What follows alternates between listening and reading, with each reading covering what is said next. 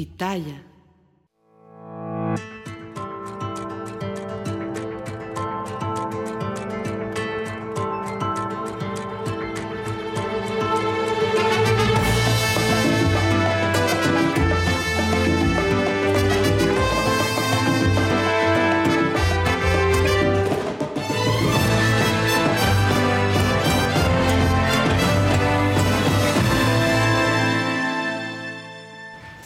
Dani, ya es quincena, ya estamos. Maquita, ¿cómo estás? Ya es quincena. Qué sonrisa. ¡Qué sonrisa! Ya para el lunes se nos quita como porque Exacto. se nos acaba la quincena, ¿no? Justamente de eso estábamos hablando. Si pero somos afortunados, ¿no? Porque hay algunos que hoy mismo. Hoy se pagan las deudas y hoy se acaba la quincena. Hoy, Exacto. Hoy, hoy nos vamos. ¿Qué? ¿Fernando qué? Eh, Fernando ya les tiene que pagar a todos los aboneros de la oficina, pero anda lleno de oro, Sí, Fernando, sí. ¿no? Bling, bling, puro bling, bling. Perfumes en pagos, o sea, huele rico y todo, pero... Creo que ya trae hasta diamante en el colmillo, Fernando. Sí, ya, y se lo puso el mismo que a peso pluma. Ah, y Dylan también, oigan, ya lo vi, muy Sí. endiamantado anda. Bueno, pues ¿qué creen? Hoy vamos a estar, este, Casarín y yo. Sí. Casarín y yo vamos a estar aquí acompañándolos. No, ¡No! no, ya no vamos a volver a hablar de no, porque Casarín y yo somos amigos desde hace miles de años. O sea, siempre hacemos, recurrimos a eso, siempre, para ganar tiempo. Este, que si nos estaban dando chance de que llegar, no, ya estábamos aquí, estábamos, nada más ajustando este, algunos detalles. Eh, ¿Ya van a venir de tóxicos?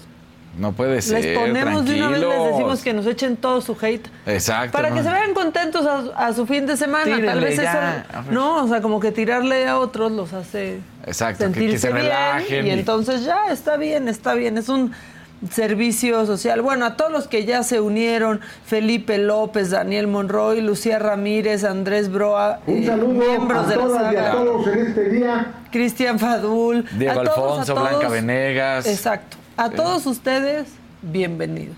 Bienvenidos. Luego, iba a decir como las noticias ya de las últimas horas, pero es que es muy pronto. Entonces luego, las- sí. luego ya las decimos, entran 10 minutos tarde y dicen, ya hablaron de tal. Y ni modo que. O sea, sí es Exacto. interactivo este Sí, es programa. interactivo, sí, pero sí. no exageren. ¿No? Este, Fausto, ¿dónde está? No va a venir Fausto. No va a venir eh, Fausto dio positivo. No, no es cierto. No es cierto.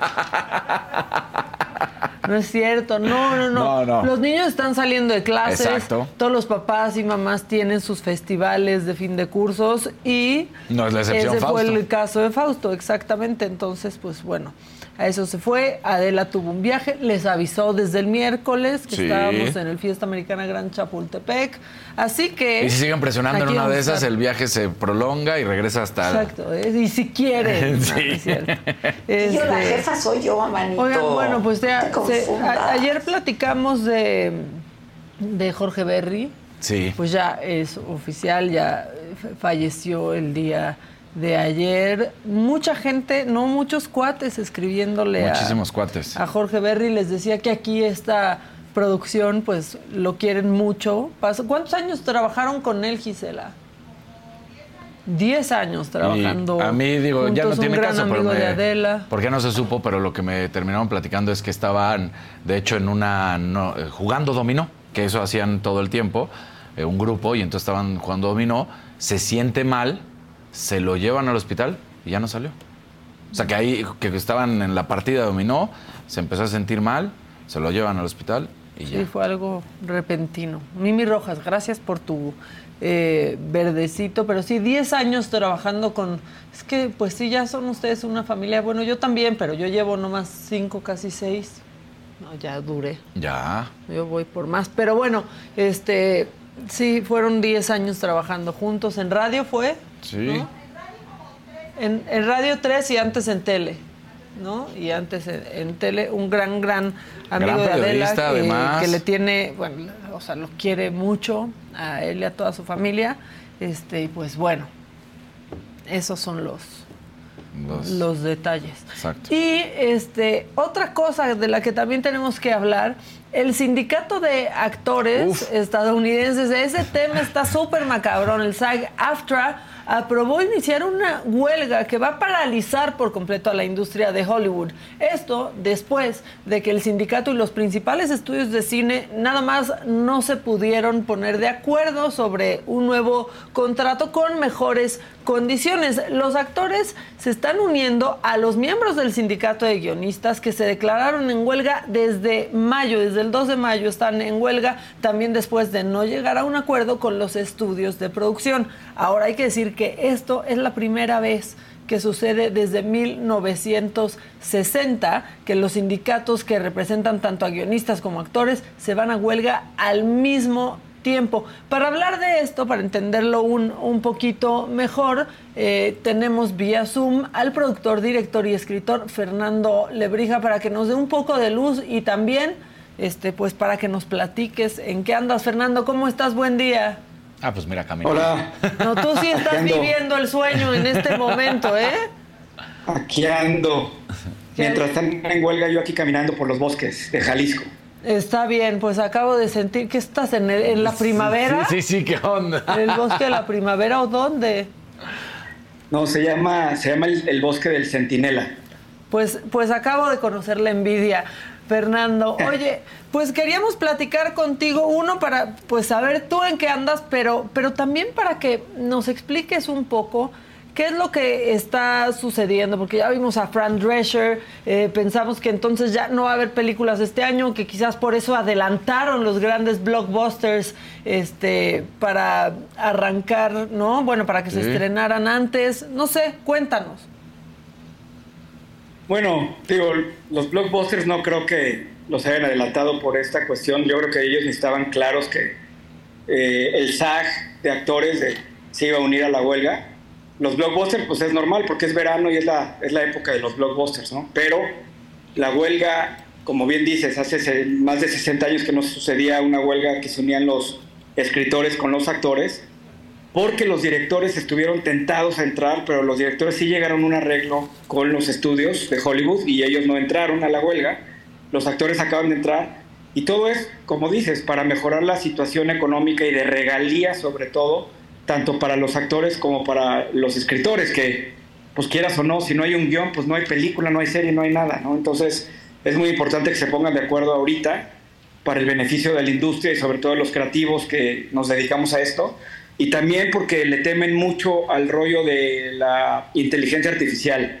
Viene todo eso sonando muy fuerte y, pues a los que más les, pueden les puede afectar la inteligencia digital es directamente a los escritores y a los actores, porque la inteligencia artificial ya va a poder escribir los guiones que le manda el ejecutivo de la plataforma o del estudio, y los actores pues pueden empezar a hacer avatars, y ya no necesitas actores, ya nada más a lo mejor le compras los derechos a, no sé, a Brad Pitt de su cara y lo conviertes en un avatar y ya lo puedes tener de actor, entonces todo eso pues está un poco escalofriante y antes de que suceda y truene la bomba, pues los, los, los, este, los escritores y actores se pusieron de acuerdo para ponerse de acuerdo desde ahorita, para que en el futuro no afecte de más. Y esa es la, la verdadera razón. Y también porque hay contratos muy leoninos de las plataformas y de los eh, estudios que tenían que, que modificarse.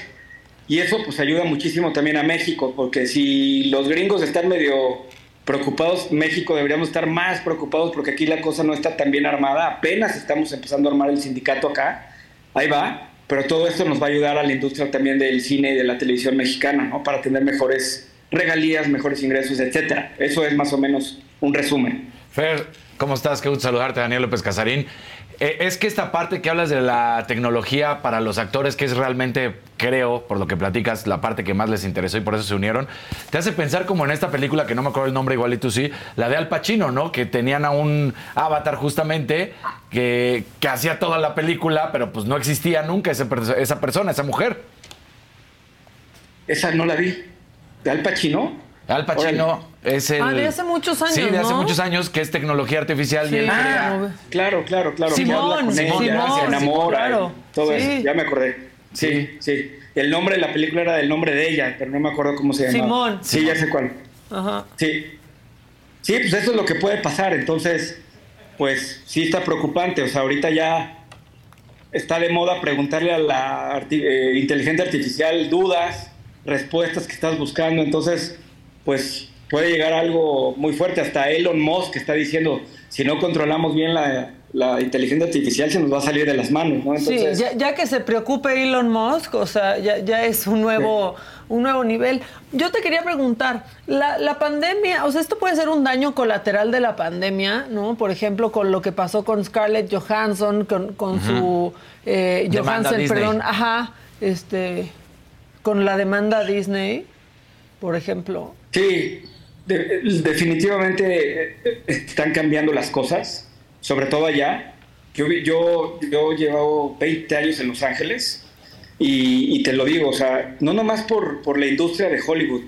No sé si se han fijado, pero Estados Unidos hay una división fuerte políticamente, también eh, las personas están de un lado y el otro, eh, las plataformas, algunas sacan mucha inclusión y unos no están de acuerdo, entonces está hay una como, como desorganización mental y una guerra ahí en Estados Unidos en todos los sentidos, no nomás en la industria del cine, que está afectando a todas las industrias y a todos los seres humanos, incluyendo a actores y demás, ¿no? O sea, por ejemplo, Disney saca la princesita, la sirenita, y la protagonista es afroamericana, ¿no? Eso es lo que dicta ahorita el rollo, pero pues la película no funcionó, o sea, no, no, Disney ya ha tenido miles de pérdidas ahorita por hacer tan inclusivo sus canales y sus áreas y sus partes, ¿no? Entonces, de hecho, eso está afectando. La, terminaron despidiendo, ¿no? A la, persona de inclusión de, Disney. De Disney, de Amazon, de Netflix, a todos ya la... Eh, adiós. O sea, no está funcionando. No sé si vieron lo que pasó con la cerveza más famosa de Estados Unidos. Sí, sí, sí. Eh, Budweiser, ¿no? Que cayó... Bud Light. Bud Light, exacto. Cayeron las este pues las acciones por no sé por qué fue por por algo por un anuncio porque hicieron una hicieron una campaña la nueva campaña de Botlight a nivel nacional con toda la fuerza eh, y usaron a una persona eh, eh, transgénero para hacer la imagen no y pues Botlight es una cerveza muy pues, que tiene una publicidad muy creativa y yo diría que pues muy masculina, si lo quieres llamar así, y pues se le vinieron encima muchísima gente de Estados Unidos y ha perdido billones, no millones, billones de dólares, ¿no? Por haber hecho eso. que se le fueron encima como, si te hicieras trans sin quererlo, nada más por tomar la cerveza, ¿no? Exacto, exacto, exacto. Es como un boicot, ¿no? De que, a ver, espérate, pues, porque, o sea, no todo tiene que ser así.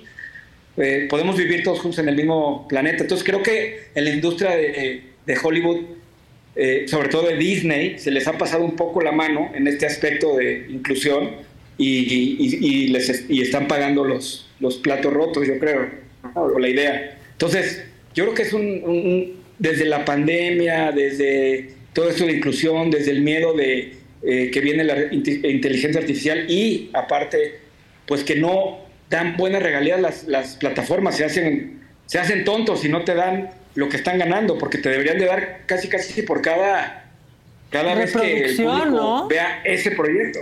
Claro, porque aparte, por, cada reproducción, porque aparte tienen la manera de contabilizarlo de manera exacta. Exactamente, completamente. Tienen la tecnología para saber cuántas veces ven ese producto, hasta lo cantan ya, no dicen, esta película de Netflix se vio, lo vieron más de 100 millones de personas, entonces saben perfectamente que no se hagan y, te pagan, a nosotros nos pagan casi casi por vender el proyecto, te dan un fee fijo y muy pocas regalías de cuentas chinas que te inventan ellos cada, digamos, seis meses. Y si no estás detrás de ellos, pues ni te hablan para pagártelas. Entonces es todo un rollo que se tiene que arreglar y eso va a ayudar a que México pues, también mejore, porque aquí sí estamos en pañales en todo eso.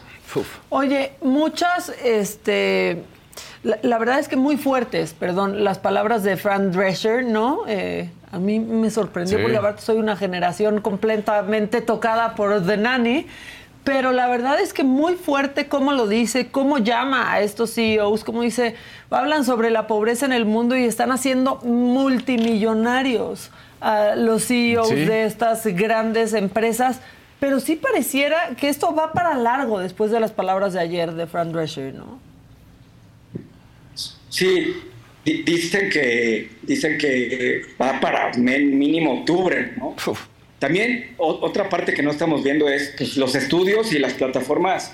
No creo que estén muy preocupados, ¿eh? porque se están ahorrando un dineral por el paro de que no están produciendo, no están sacando dinero, no están pagando regalías, o sea, se frenó todo y eso les va a inflar más los bolsillos, la verdad, de las cosas, no los veo tan preocupados. Así que por eso se va un poco, creo que se va a ir para un poco largo a finales de este año, eh, hasta que pues el público ya no quiera ver las plataformas porque ya se aburrió de ver todo lo repetido.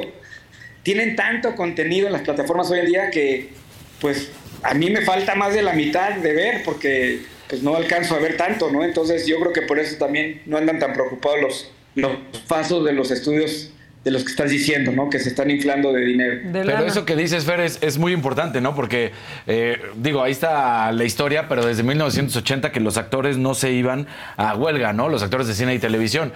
Ya habíamos visto lo de los escritores, los, los guionistas, pero ahora se suma.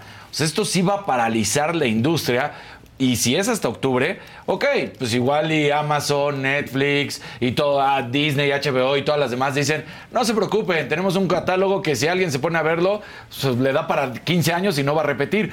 Pero el problema es que no se va a mover la industria. Exactamente. Y, de alguna manera, obviamente nos afecta acá en México porque pues acá tenemos también Netflix México, Disney México, eh, Amazon México. Entonces, dependemos de allá y los presupuestos vienen de allá, entonces automáticamente nos va a afectar a nosotros también. ¿Cuánto tiempo va a pasar, este, Fernando, en que nosotros como consumidores podamos resentir esto? O sea, ¿qué va a pasar? Porque sí, vamos, toda, toda la gente entiende, pues hay huelga de guionistas y, y de actores, pero ¿cuáles son este, las implicaciones y pues cuáles, qué es lo que vamos a sufrir nosotros? Pues yo creo que no tanto, pues no sufrimos tanto en la pandemia. que pasa que tenían, tienen un catálogo muy grande y aparte, pues obviamente seguro tienen cientos de producciones terminándose que no hemos ni visto. Entonces, eh, por ejemplo, estaba leyendo que la nueva, la serie de, de ¿cómo se llama? De, de House of the Dragon, que es de, de Games of Thrones, eh, están, están filmando en Europa y no están frenando la producción, ni los actores están filmando todavía. Entonces, lo vi hoy en las noticias que no van a frenar. Entonces, no creo que lo resintamos mucho, repito, sí va a ayudar, obviamente, hay que frenar, 100% nos va a beneficiar a escritores y actores y a la industria en sí, pero los ejecutivos no creo que estén muy apurados de llegar a un arreglo, por lo que digo, ¿no? Que qué mal también, ¿no? Porque entonces, o sea, yo dije, bueno, es que si ya se unen, ¿no? Los actores a los escritores, pues va a ser mucha más fuerza, ¿no? Porque pues los, los escritores, aunque son importantísimos, no tienen una cara que todos conocemos, ¿no? No tienen esos, algunos sí, pero no tienen esos seguidores que tienen todos estos grandes, grandes nombres, ¿no? No, completamente. Para, yo para los escritores, eh, que se unan los actores es un, un plus fenomenal, es buenísimo, porque pues los digo, los ejecutivos siempre históricamente no han tratado muy bien a los escritores de siempre, pero a los actores sí, porque son la cara, son los famosos, son, son los que traen al público a ver la serie o la película, son los de la marquesina, los del póster, entonces sí, esto sí se va a poner interesante, yo quiero ver. Sí, ¿Cómo van a responder ahora los ejecutivos? Que si ellos no lo logran, ¿no? Los grandes nombres, este, pues ¿quién lo va a lograr, no? Algo tendría que pasar. Sí, qué lástima que los directores se arreglaron ya meses atrás, porque hubiera estado bueno que también le entraran a todo esto y ahí sí, se hubiera puesto color de hormiga esto, ¿no? Pues sí, oye Fer, gracias por darnos un panorama de, esto, este, que pues aunque se hace muy grande la noticia, pues en, México de pronto ni, ni, le entendemos, ni entendemos las implicaciones, ni lo que quiere decir. ¿Tú en qué andas, por cierto? Yo, de hecho, yo acabo de regresar, estrené una película que produje acá en México, una película independiente que no dependí de las plataformas, que se llama You, Me and Her, la acabamos de estrenar en Los Ángeles el domingo 2 de julio.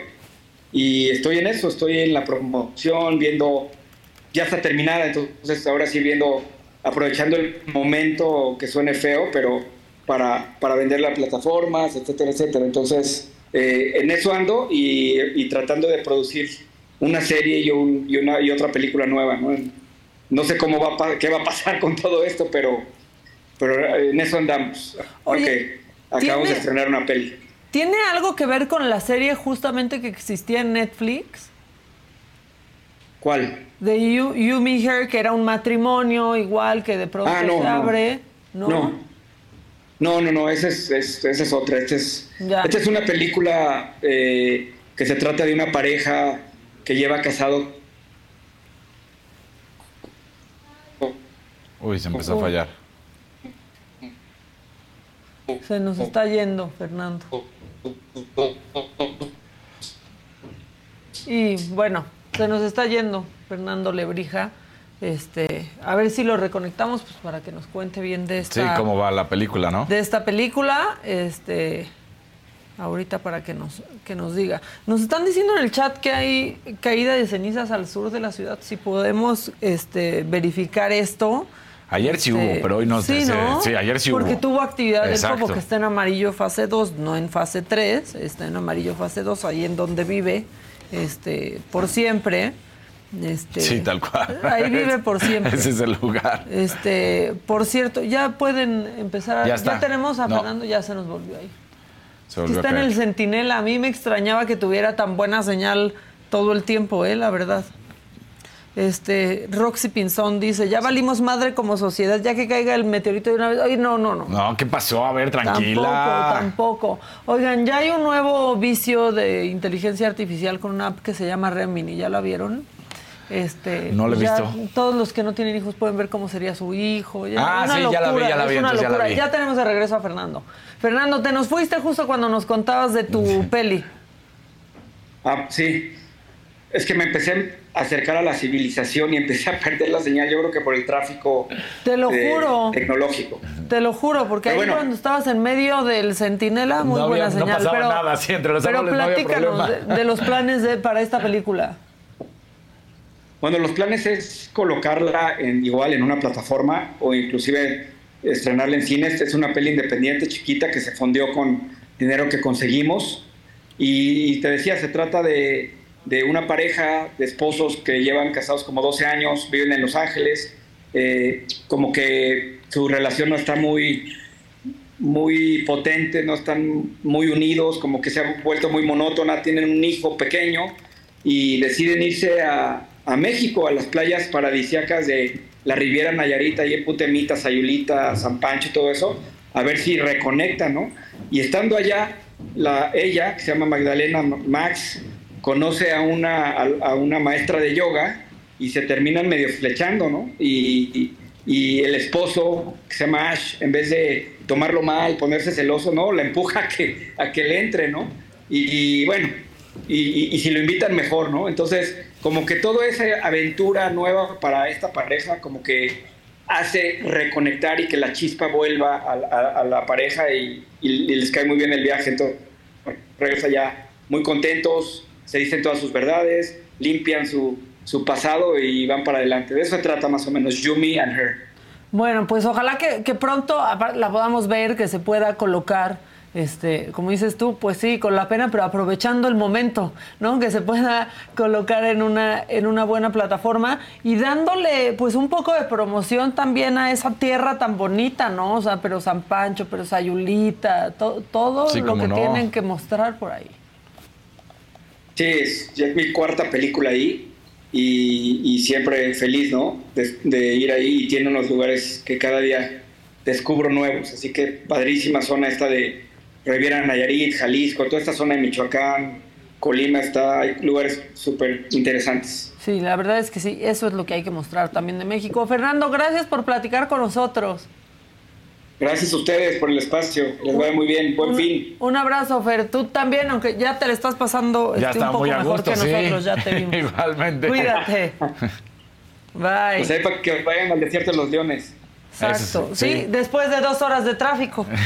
después de dos horas de tráfico vamos a llegar. Gracias, Fer. Un abrazo. Bye. Chao. Bye. Sí, es que aquí es muy difícil salir un poco al bosque porque Claro. son dos horas de tránsito. Son dos horas de tránsito, y sí. luego ya. Que me choca decir tránsito, pero es lo correcto. Eh, sí. Porque tráfico, Tráfico se refiere es a una actividad ilegal, Exacto. como sí sabemos en México, ¿verdad? Oigan, este, ayer les presumimos esta entrevista que le hizo Adela al exsecretario de Gobernación, hoy corcholata, a Adán Augusto. Sale este martes a las 7 de la noche y aquí tienen una probaditititita de lo que sucedió en esa entrevista. Cuando llegaste a gobernación. Recién llegado a Ajá. gobernación. Y me acuerdo que ahí te pregunté que si tú querías ser presidente de la República. Y me dijiste categóricamente no.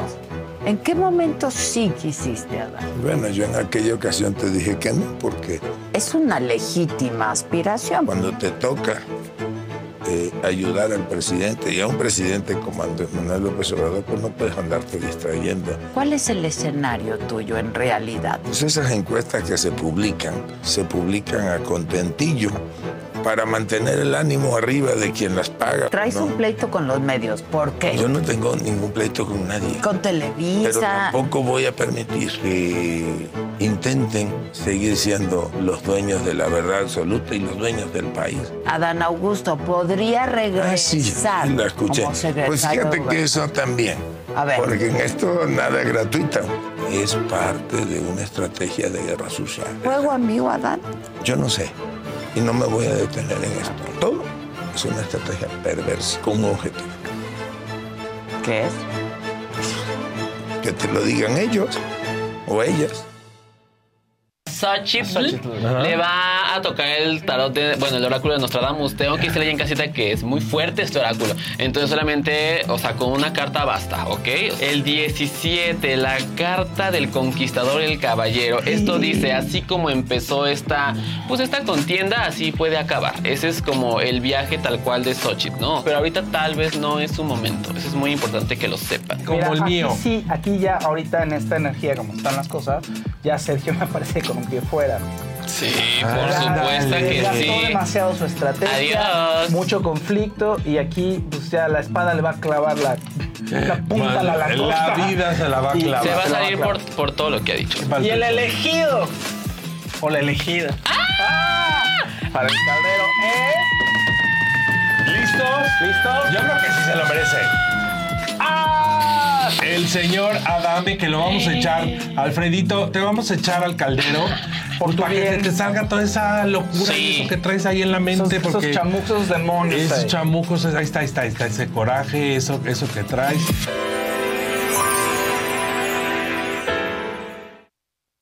Bueno, pues ahí está. Les quiero contar de Teo. Este, aparte de que así se llama mi perro, ¿Qué ese es otro tema. Este, Teo es un chatbot virtual que es gratuito también, en el que a través de WhatsApp y web chats pueden reportar irregularidades o casos de corrupción cometidos por los servidores públicos eh, de las fiscalías estatales y secretarías de seguridad.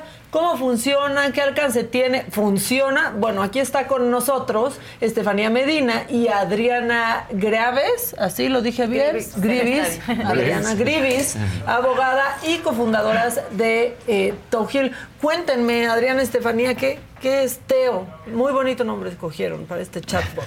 Pues muchísimas gracias por la invitación, Maca. Este, nos encanta estar aquí en la saga y platicarles un poco de quién es Teo.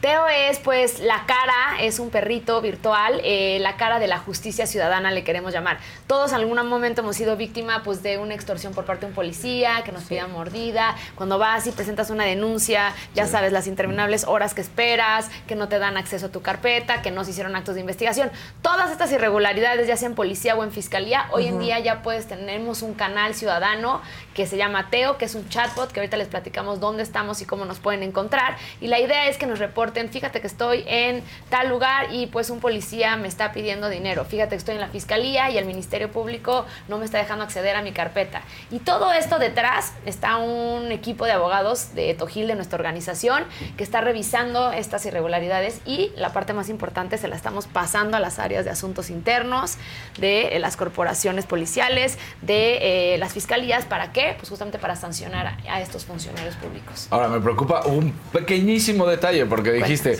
cuando estemos detenidos, cualquier persona, y te estén pidiendo corrupción, o sea, te estén pidiendo la mordida y los quieras denunciar, pues si eso casi ni pasa, ¿no? Entonces imagínate cuántos necesitan, exacto, van a saturar el chat.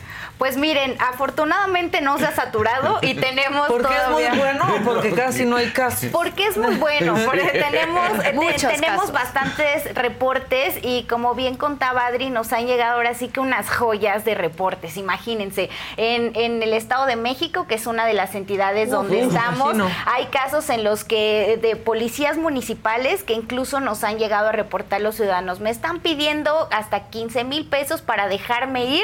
Yo ni siquiera soy de aquí, solamente quiero pasar. Y como obviamente no los traen en efectivo, les dicen, no te preocupes, ahorita te doy mi número y me transfieres. Entonces los usuarios nos están enviando todas estas evidencias y obviamente que es mucho más fácil que nosotros enviemos esto a la fiscalía, que se pueda investigar y que lo puedan sancionar cuando tenemos como muchos mayores elementos para poder probar el caso de corrupción. Entonces, pues invitarlos a que lo usen, que sé que a veces es, es peligroso, no, tampoco queremos que nadie se ponga en riesgo, pero a lo mejor grabar al funcionario, el audio, todo lo que pueda ayudar como a tener la evidencia de que ese caso de corrupción está ocurriendo es muy importante para nosotros. Y dos temas que, que queremos que todos sepan. Este chatbot y la asesoría que da Tojil de to- durante todo este proceso es completamente gratuito. Este es un proyecto que está 100% financiado por la Embajada de Estados Unidos en México, entonces que todo mundo se sienta tranquilo, que escribirnos, que les llamemos y darle seguimiento y el acompañamiento que damos ya cuando el caso llegó a las fiscalías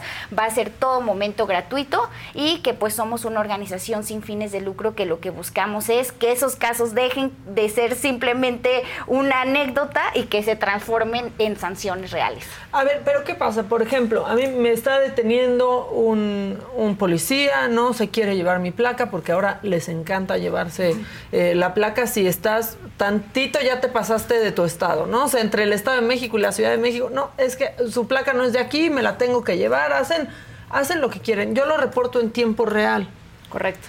Se va a levantar el reporte, pero en tiempo real también pueden hacer algo o solo, o solo es para después irle dando seguimiento. Mira, te platico. La- muchas veces nosotros pensamos que estás hablando con un chatbot y que hay una máquina detrás y que nadie te está leyendo. Aquí no es el caso. O sea, en tiempo real tenemos un tablero donde hay abogados en las 24 horas de todos los días de la Órale. semana revisando y lo que hacemos es cuando vemos casos urgentes de, por ejemplo, flagrancia, el caso que estás preguntando, o sea, está sucediendo en este momento, nosotros te- o te puedes comunicar, nos comunicamos con ustedes o hay alguien contestándote. Si vemos que es un caso urgente, por ejemplo, de sí, estoy aquí, lo que estamos haciendo es tenemos muy buena relación con las secretarías de seguridad, por- para poner ejemplo del, de las- del Estado de México, lo que hemos hecho es, oye, nos están reportando en este momento que en la carretera, kilómetro tal de tal carretera, están parando a una persona, una patrulla. Y hay cámaras, entonces ellos tienen, o sea, la- el área interna, los de- asuntos internos, tienen manera de voltear las cámaras, entonces hemos dicho, no, negativo, la verdad es que no, no está sucediendo. Entonces hemos encontrado incluso que hay usuarios falsos, o sea, que están levantando reportes falsos. O nos ha pasado también de sí, fíjate que sí es cierto, ya vamos para allá. Entonces hay un área especial dentro de las propias policías que se llaman asuntos internos,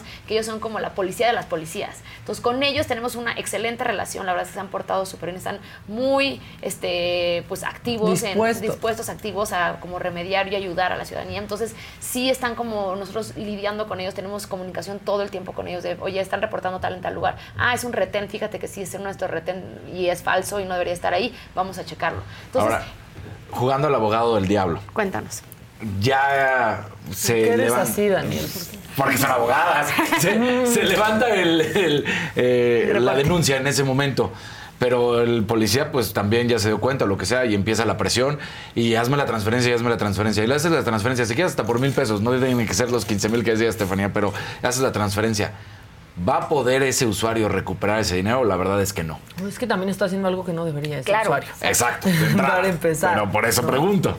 Miren, la verdad es que creo que eh, hay en el proceso re- re- pensar que va a recuperar ese dinero va a ser complicado, pero lo que sí creo que podemos pensar en que va a servir es a evitar que eso siga ocurriendo. O sea, creo que eso es como muy importante como ciudadanos. Y hay una línea muy delgada entre un tema que se llama eh, cohecho, que es de yo ofrecí o yo participé, y hay otro delito que es extorsión. Extorsión, claro. Entonces va a depender del caso en concreto. A ver, si llega un policía, saca tu arma, te la pone en la cabeza, tú traes eh, tu quincena que te acaban de entregar en ese momento, dices, dámela en este momento porque si no te voy a matar a ti y a toda tu familia. O sea, ese caso, claro que vas a recuperar tu dinero porque eso ya es una extorsión que está cometiendo un policía y prácticamente con amenaza de Sí, muerte. asalto. Eso es Claro, diferente sí. a alguien que dice, a ver, si no traigo mi engomado, ese, los 20 mil que te piden para pasar en todos lados, no lo hice, yo estoy infringiendo la norma Claro. vial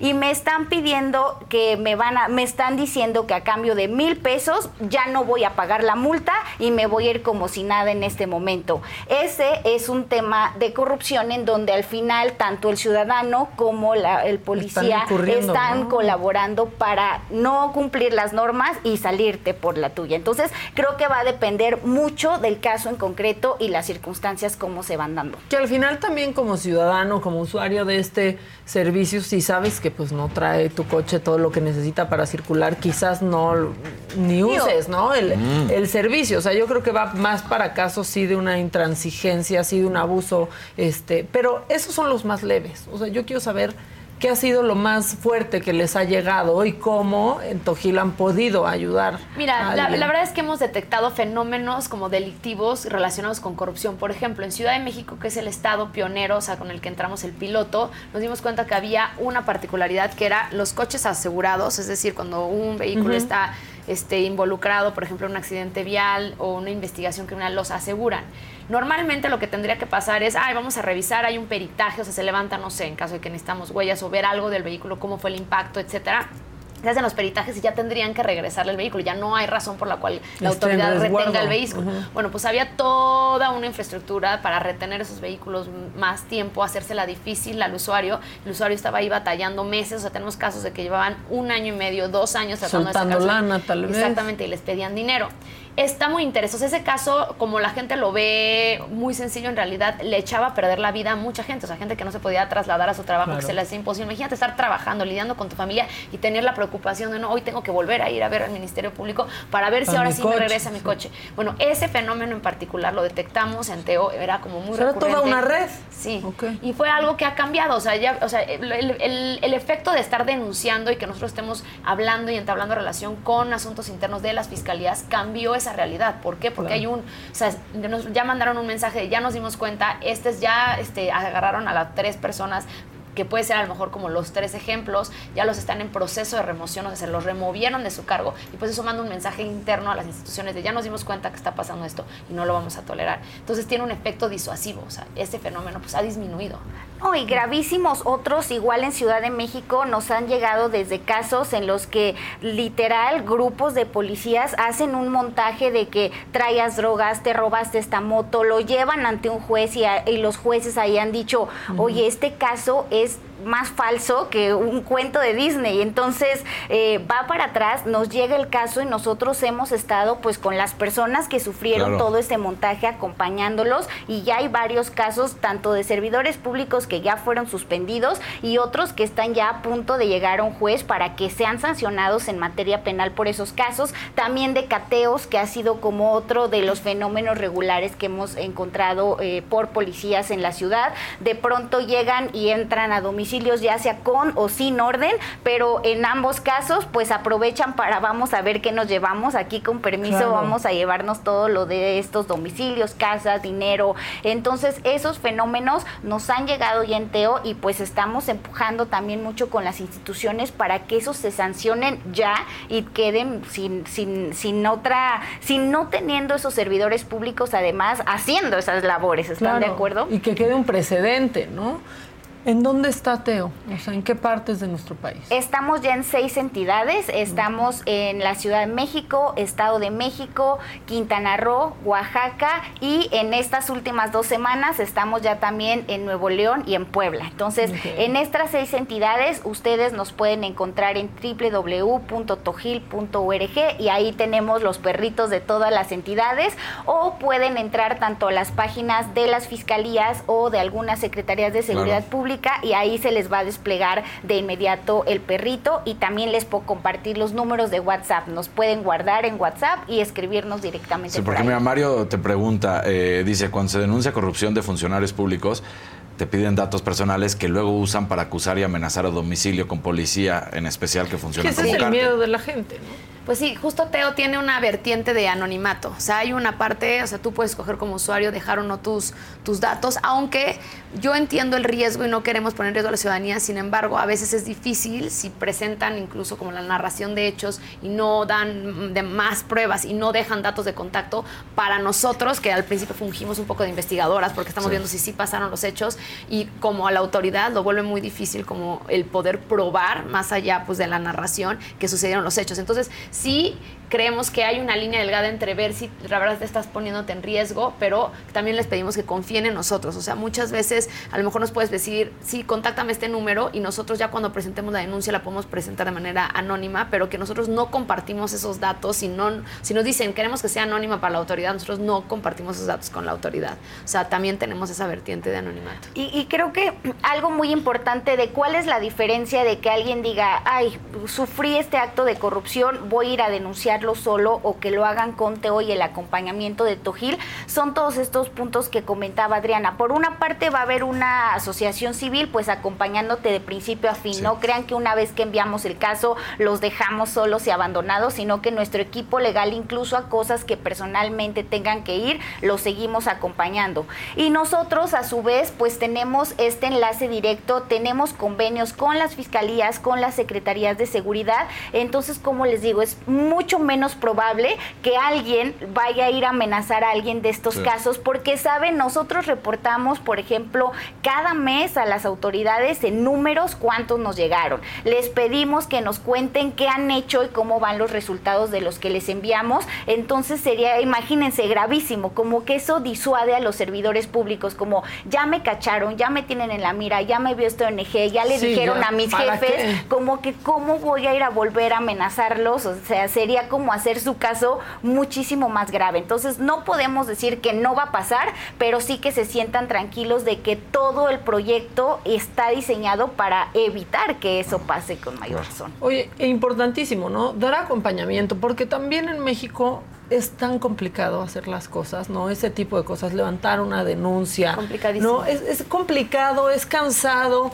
es caro a veces, ¿no? Y se quedan ahí las cosas porque no hay quien te vaya guiando, quien te acompañe en el, en el proceso, ¿no? Creo que eso es una parte clave de Sí, ustedes. Teo también ofrece esa parte, o sea, véanos como un aliado. O sea, entendemos que el ciudadano de a pie no es abogado, no tiene por qué saber a dónde tiene Claro. que ir, cómo es un proceso normal, cuándo está frente a una irregularidad. Además de que el propio chatbot hay una parte de orientación donde puedes preguntar, oye, estoy aquí, me están diciendo que cuesta presentar una denuncia y te vamos a contestar, no, no cuesta, diles que este es el fundamento. Además de eso, los podemos guiar durante su proceso de de queja, o sea, de presentar una denuncia de corrupción. Sabemos y entendemos, no tienen por qué saberlo y nosotros les vamos a ayudar. O sea, esa es una de las ventajas de usar el chatbot, de usar toda la, el- la estructura de una organización que pues nos dedicamos a eso. Que justo de eso se aprovechan, ¿no? Las autoridades corruptas, del Claro. poco conocimiento que tenemos 100%. muchos ciudadanos y te asustan de no, me voy a llevar su coche al corralón y ahí va a pagar tanto y después por quitarle los sellos tanto y entonces... Bueno, el no, puro pues hecho de que te tanto. detengan. O sea, a veces Claro. es, ¿y por qué me detuviste? A ver, ¿por qué razón me detuviste, no? Correcto. Y, y también compartirles que saben cuando hablamos de, de servidores públicos, algo que se nos ha hecho bien interesante, como comentaba Adri hace un momento de, por ejemplo, la Secretaría de Seguridad del Estado de México, a veces pensamos en la Policía del Estado de México y todos tenemos como una idea negativa de principio de todos los policías, pero hemos encontrado que las cabezas y quienes están liderando esas instituciones en verdad tienen ganas de cambiar las cosas, están implementando muchísimas acciones para hacerlo y lo que necesitan a veces son ojos ciudadanos que les den las alertas de, oye, está pasando esto, está ocurriendo esto en este lugar, para que ellos no solamente puedan tomar acciones de sanción, sino decir, a ver, quien esté haciendo esto en esta corporación se va a ir. Y creo que eso es bien importante saber que también hay, hay aliados también en, tanto en las fiscalías como en las secretarías que quieren que las Pues cosas sí, sean por- diferentes. Porque las ganas eh, pu- pues no bastan, ¿no? Y esa fama no se la han hecho gratis. Yo pensaba ahorita en el caso de Octavio Caña, por ejemplo, claro. en, en el Estado de México, Sí. que es un caso que ha estado lleno de irregularidades eh, y ha sido un cochinero y la familia pues no ha tenido paz. O sea, no solo su hijo murió de una manera terrible, no tienen claridad ni siquiera, ¿no? Sí, nosotros entendemos que se ha roto la confianza con, justificadamente entre la sociedad y pues el primer eslabón que vemos que es el policía.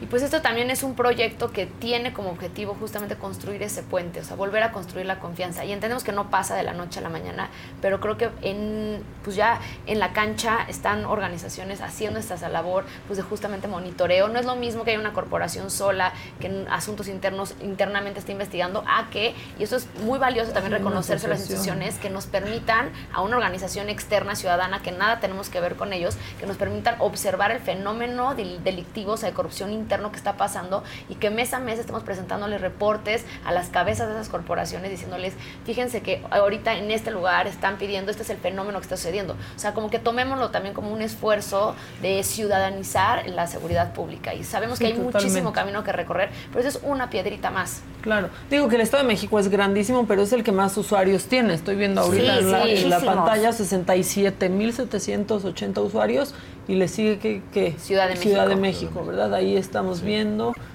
Quintana Roo. ¿Qué falta para Nuevo que León porque lleguen a acaban de Sí, abrir. ¿no? saben contarlo todavía? Y Puebla ayer y salió antier contarles cómo se decantan esos números. Por Ajá. ejemplo, de esos 67 mil usuarios, que usuarios son que entraron a hacer algún contacto con el chat, aproximadamente hemos hablado con 680 personas, que de esas 680 algunos era solo, no entendí esto, no quedó Sí, claro, con- dejaron su nombre y su teléfono y pidieron auxilio para algún, algún tema.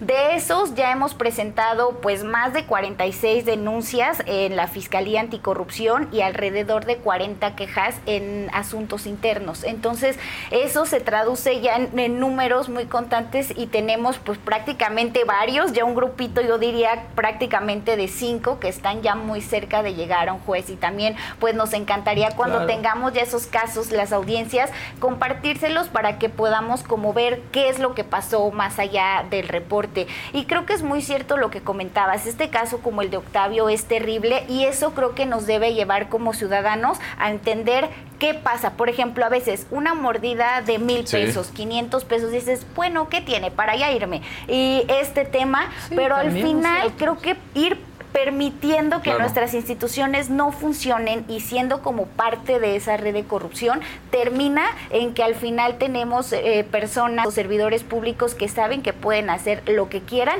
y que no va a pasar nada. Y creo que este es un momento en el que como ciudadanos podemos decir no y no vamos a tolerar ni lo mínimo ni lo máximo. Vamos a reportar, vamos a estar señalando y vamos a emprender acciones para que Claro, cambie. porque lo que estás diciendo además son datos reveladores, ¿no? Porque en el Estado de México te das cuenta que en siete meses, porque arrancó en enero, casi 70 mil usuarios y en la Ciudad de México, pues en un año y un poco más, apenas Claro. si se llegan a 30 mil usuarios, ¿no? Entonces, eh, aquí parecería en Ciudad de México que es como decir, ya, a ver, te doy los 200 pesos, déjame ir y yo ya me voy y ya, no me molestes más. Y en el Estado de México ya hay un hartazgo, ¿no? Eso Sí. parecería.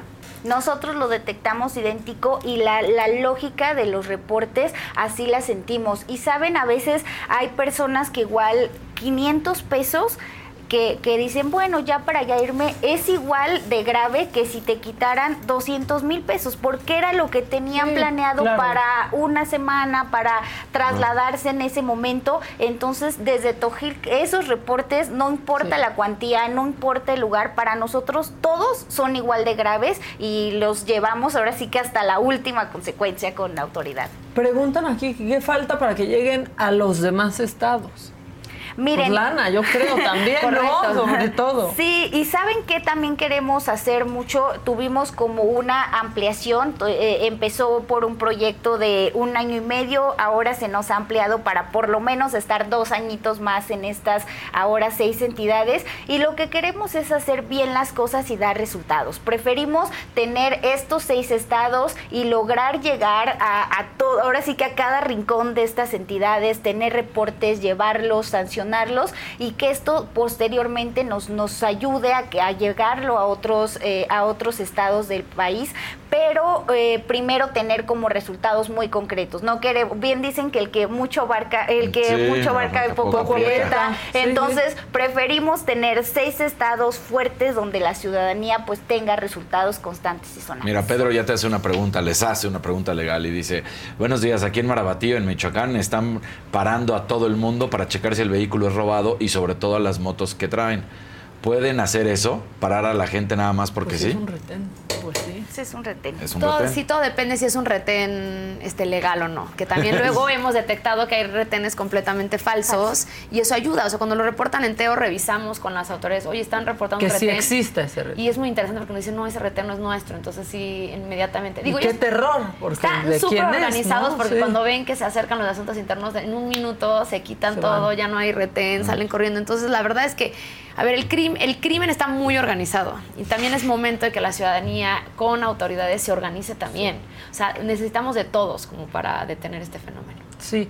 Preguntan que por qué la embajada de Estados Unidos está eh, metida en este proyecto. Hay programas de cooperación internacional, como sabemos, no solamente Estados Unidos, también hay otros países como el Reino Unido, Alemania y demás, que les interesa que haya pues estabilidad en un país y el que más le importa evidentemente por la geografía es Estados Unidos. Entonces Estados Unidos tiene muchos programas de cooperación este, tanto económica como de seguridad, como de justicia y dentro de los paquetitos de dinero eh, a- lo que hacen ellos es pues empoderar o darle o apoyar organizaciones que estén haciendo Y pues estas labores. organizaciones hacen un pitch, ¿no? Van y... Sí. ¿no? Se compiten, Hay de un hecho. concurso. hay un concurso. muy transparente en el que tú propo- haces una propuesta, dices cuánto dinero te va a costar y eso se somete a un proceso interno larguísimo y complicadísimo y en un momento pues escogen a quién y a qué proyectos apoyar.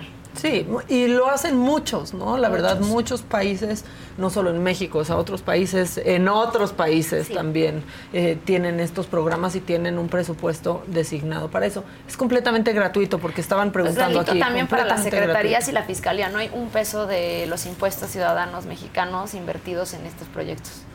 ¿Y cómo ha sido la resistencia en las fiscalías? Porque hasta donde veo pareciera o asuntos internos que lo ha recibido muy bien, pero ¿cómo fue el primer encuentro?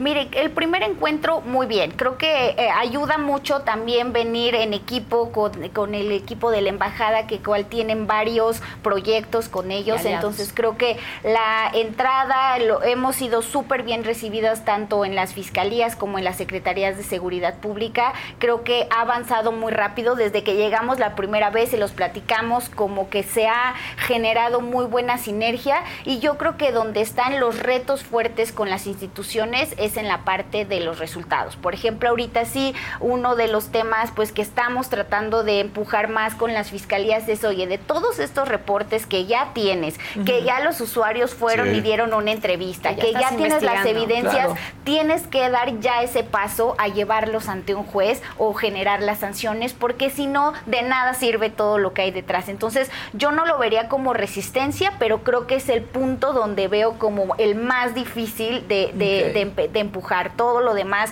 creo que la verdad han sido, bueno, a mí me ha sorprendido la forma tan, tan amigable en la que lo han adoptado. Bueno, y en su defensa yo quería decir, a veces nos imaginamos como, ah, ya cacharon al policía con la transferencia, su nombre, ¿por qué no lo están sancionando rápidamente? O sea, también internamente y a, a nivel penal, o sea, la Fiscalía Anticorrupción, la investigación que hacen tiene que ser muy robusta, o sea, tenemos que probar, acordémonos. No es solo de, pues Sí, aquí ya. está el No es ciudadano nada que más dijo ya, y aquí ya está, va. la- aunque lo pareciera muy sencillo, el proceso es bastante complicado y pues hay mucha resistencia interna porque a veces dicen, ay, es yo, yo de mi propia institución, ¿cómo voy a acusar a alguien de adentro? Porque luego puedo ser Claro. yo. Entonces, la resistencia que creo que nos estamos encontrando es a que las propias eh, corporaciones y las propias instituciones se quieran autodepurar.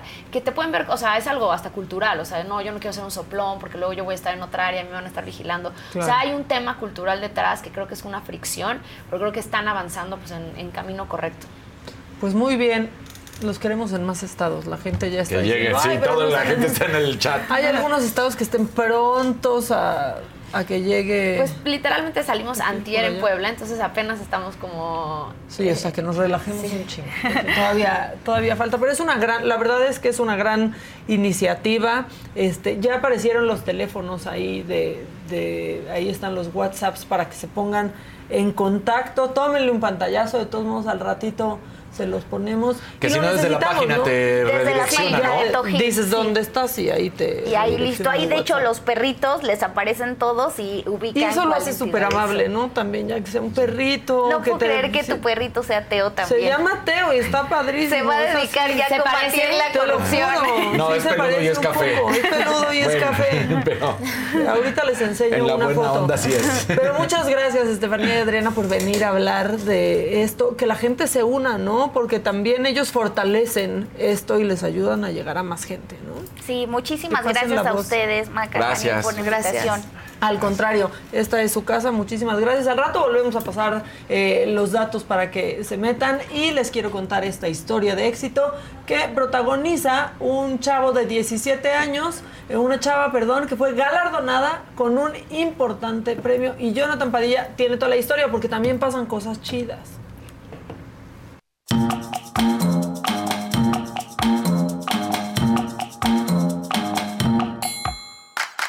Ella es Ángela Elena Olazarán, tiene 17 años y hoy es reconocida en todo nuestro país por ganar el primer lugar en el National Student Prize 2023. Este galardón tiene el mismo valor que un premio Nobel de Educación. Y pues fue un proceso muy bonito, de muchas evaluaciones en la que pues jurados, expertos, empresarios, eh, pues estuvieron evaluando a cada uno de los estudiantes. Fueron 1.449 estudiantes que pues se postularon a este gran premio. Pues el 28 de junio eh, se me hizo pues a- acreedora a esta distinción y pues eh, ser reconocida como la mejor estudiante en STEM del país. Ángela estudia el cuarto semestre en el CONALEP de Papantla en Veracruz y creó Ixtleton, un asistente médico desarrollado con inteligencia artificial, funciona a distancia y puede dar un diagnóstico clínico basado en la sintomatología que proporciona el paciente. Bueno, lo que se está trabajando ahorita con Ixtliton es que llegue a un alcance mucho mayor. Porque si bien todavía no se ha lanzado o se han hecho eh, pruebas públicas, lo que se busca pues, es hacerlo de esta manera, que no se quede nada más en un proyecto académico o local, sino que también eh, pues abarque y se extienda a todo el estado de Veracruz, a México y por supuesto a todos los rincones del mundo. El proyecto está pensado inicialmente para atender a comunidades rurales de Papantla. Las personas pueden comunicarse en español y en lengua tutunacú, que es la que se habla en algunas zonas de Papantla. se empezó a desarrollar por esta problemática de COVID-19 y pues eh, el miedo al contagio, ¿no?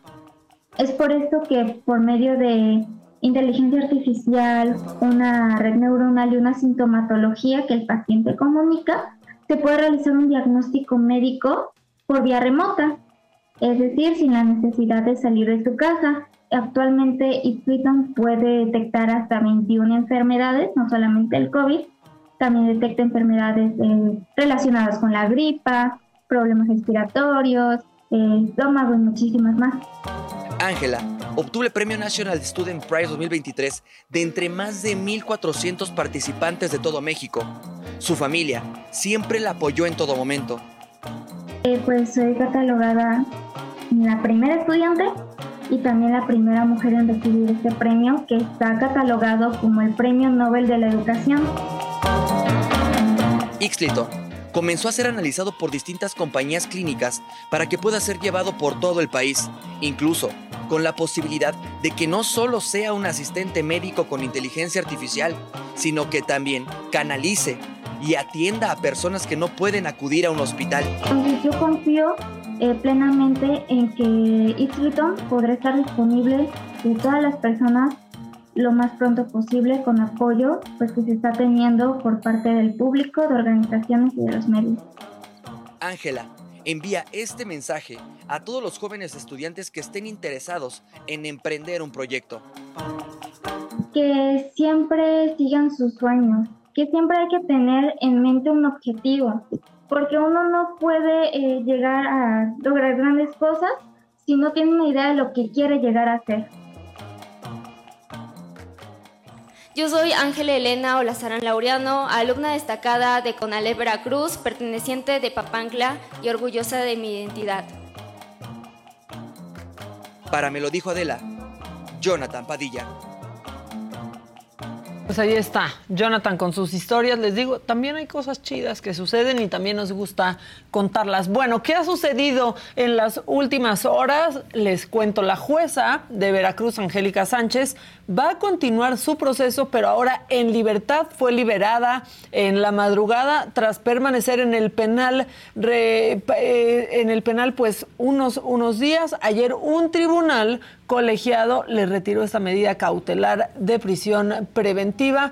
Angélica Sánchez está acusada, lo recordarán ustedes, por el gobierno de Cuitlagua García de liberar al presunto delincuente. Eh, alias el compa playa. Por cierto, tiene que pagar un millón de pesos para, para gozar de esta libertad en su casa.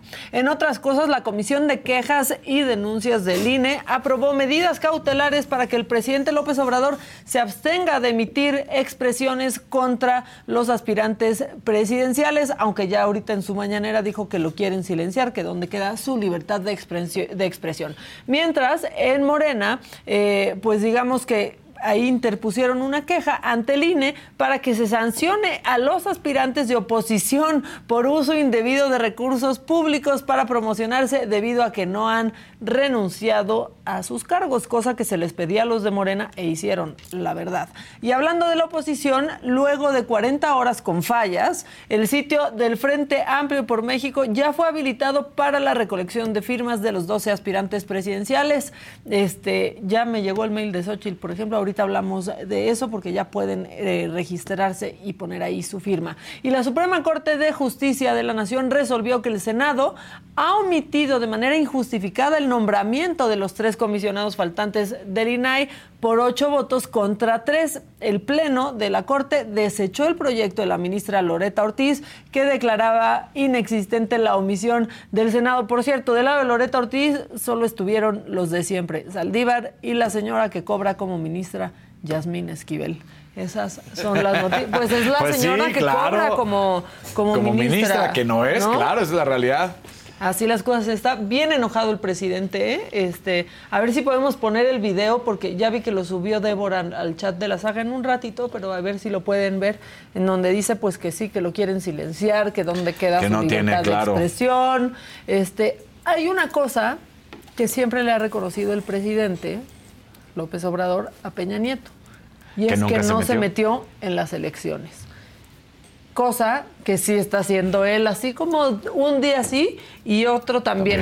Este, están preguntando que si viste la foto de Messi en el Publix Sí, de lo vi, Miami. sí, ya, lo vi. es que, Que lo estaba va, con su lo va a ver carrito, muchísima su- gente ahora se porque, lo van a, a ver, encontrar. ¿Qué, qué está pasando con Messi en ese sentido? En, en Barcelona él ya, la gente, y luego voy a hablar de París también, pero en, en Barcelona ya la gente estaba acostumbrado a ver a Messi. Entonces ya no molestaban a Messi, entre comillas. De hecho, pues, a él ha hecho referencia a eso, ¿no? Que, que de hecho cuando salía de Barcelona y iba a otros lugares era mucho más asediado que en el propio Barcelona, porque ahí en, en la ciudad condal, pues podía andar como si nada, porque la gente sabía que estaba Messi y, y era de lo más común toparte a Messi. Cuando se va a París, empieza esta locura y por eso no le gustaba mucho salir del hotel en donde se hospedó y luego el departamento, porque pues sí lo buscaban, pero no tanto porque también pues es un lugar muy turístico, lo sabemos, millones de personas viajan siempre a París, entonces, pero se escapaba cada rato a Barcelona a, a tener esa tranquilidad. Pues escogió Miami. Una de Donde las. lo van a ver en todos lados, es que sí. Es una de las ciudades más, o sea, pudo haber escogido, no sé, San Francisco si quieres, eh, Wyoming, lo lo que sea. No, en Wyoming no hubieran sabido, o sea, hasta, lo, hasta serían racistas con él. Sí, tal cual. O sea, no podía irse a Los Ángeles, no podía irse a Chicago, Sí. no podía irse a Miami, pues se fue a Miami. Digo, en el sentido de que si quería tener una vida tranquila. Esas tres ciudades sabemos que, pues simple y sencillamente están desbordadas de latinoamericanos. Entonces, ¿qué pasó? que fue al, al súper y de hecho unas horas antes había estado saliendo de un lugar, de un restaurante y un argentino que mucha gente se volvió loco y dijeron, pues sí es lo más natural, eh, sobre todo entre argentinos. que le pide la foto, va pasando, es un chavo, le pide la foto a Messi, se acerca a Messi, le da la foto y luego le da un beso en el cachete. Eso es muy común en, y además Y debería de ser muy común. Yo me saludo de beso con mis hermanos y con amigos también. O sea que no pasa nada, pero a todos. ¡Ah, le pasa robaron nada, un no se beso a hacen Messi! mujeres, Exacto. Le robaron un beso a Messi. no, pues fue un saludo y fue eso. Pero sí, se volvió una locura el súper. Y todos, Messi hace sus compras, va en su carrito de súper. Pues sí. Se siente muy cercano que Messi esté en un Publix. Eso sí, En la Miami, es que la sí. verdad. Entonces, bueno, ya que se prepare el- y toda su familia. ¿a- toda- No va a haber un restaurante al que vayan, les tomen una foto o les pidan foto. Exactamente. O sea, porque sí, fue una, fue a una ciudad que está desbordada de latinoamericanos Sí. que saben perfectamente quién es Lionel Messi y así va a ser. Sí, pero aparte al nivel de lugares que vaya, o sea, pero si va a Val Harbor, pero Ajá. si va a, Aventura Mall, Sí, en todos lados en todos le van lados a pedir una foto a Messi y todo el mundo va a saber quién es. Bueno, pues ya vamos con los deportes, ¿no? Ya de una vez. ya. Vamos.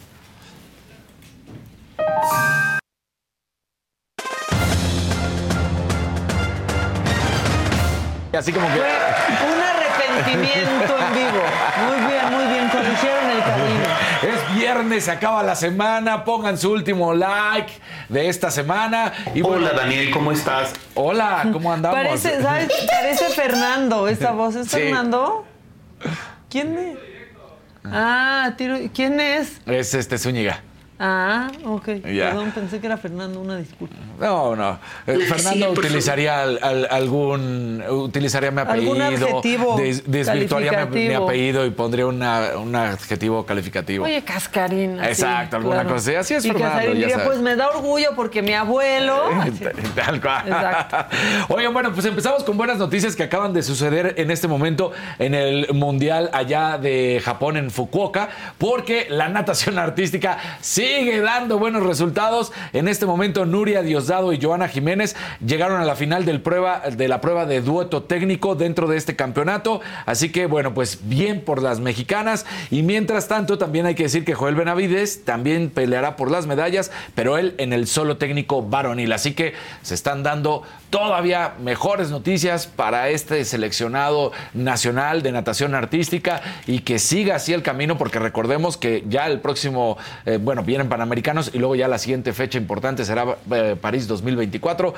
Bien, bien, eso hay que reconocerlo. Ahora te voy a interrumpir yo aquí, Échale, porque hay un amarillito de Miguel Eduardo Torres. Buenos días, Maca, y al guapísimo Casarín. Ahí les dejo, aunque sea para unas donas y café del Oxxo. Excelente fin de semana del Oxochil. Del ¿Vieron el Oxochil. meme? El Hay dona de chocolate. Yo soy me- muy fan de la dona de chocolate. ¿Del Oxxo o No, en la- dona de chocolate, Cómetelo, Ah, cómetelo, cómetelo. ¿Se acuerdan de las Cómetelo, donas patilú? Ay, sí. Eran de nuestra sí, época. Exactamente. Bueno, sigamos. Sigamos, pues. Eh, Copa Oro. La gran final es este domingo, donde México se va a enfrentar a Panamá. Ustedes saben que tiro directo está con toda la información. Y nos vamos con Jerry, con Gerardo Velázquez de León, que nos tiene toda la información para la saga, para Me lo dijo Adela, para tiro directo.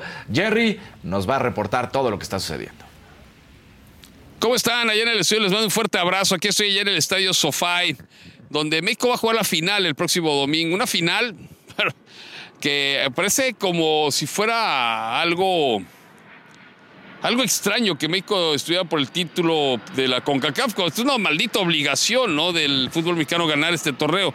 Lo que pasa es que ha venido, tan ha venido en desprestigio y desprestigio el fútbol mexicano en todos los sentidos que hay una gran emoción ¿eh? por parte del entorno eh, futbolístico mexicano acerca de esto, ¿eh? de que regresen al título. El pobre Jaime Lozano, que ha sido el personaje más, este, pues de que más se ha hablado y hablado y hablado y hablado en esta Copa Oro, Ayer salió el presidente de la Federación de Fútbol a darle un golpe contundente, decir, gane o pierda, lo que pase el domingo, no tiene asegurada nada, ¿eh? no asegurado absolutamente nada.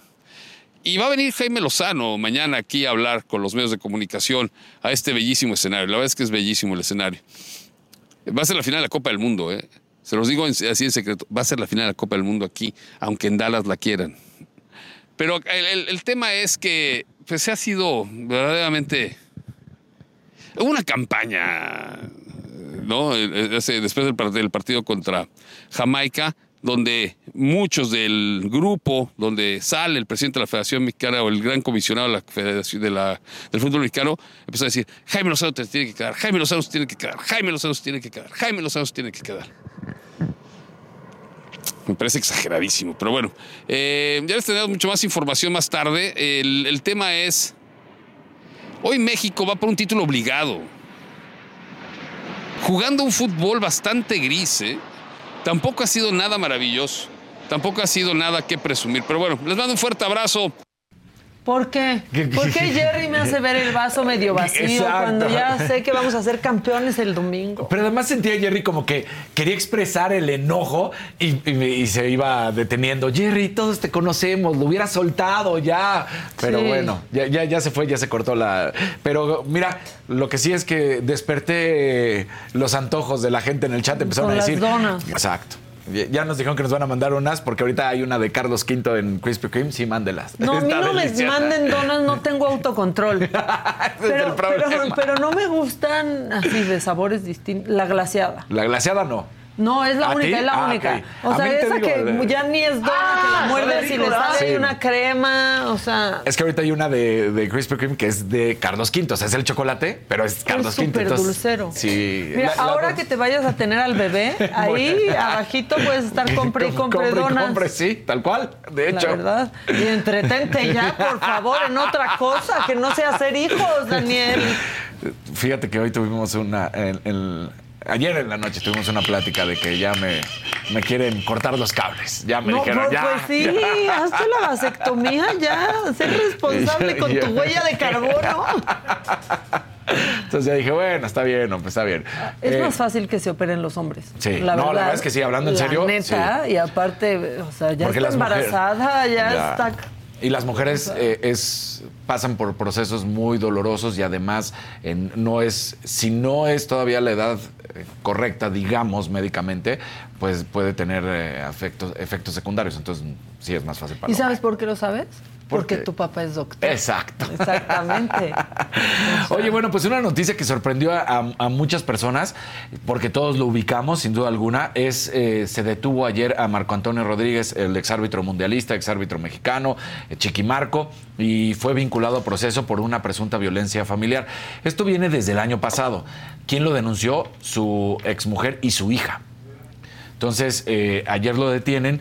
¿Y qué es lo que sucede? Ya se da a conocer toda la información. Resulta que más que nada es porque todo había sido virtual, pero él tenía que ir presencial. Sí había estado al pendiente de conectarse de manera Zoom y había estado en todas las ocasiones en que se, lo, se le solicitaba, pero ya tenía que ir de manera presencial y no lo había hecho. Y por eso lo llevan, ingresa, está de forma presencial y entonces ya pudo salir. De hecho, en la noche ya estaba en uno de los programas en los que él está presente.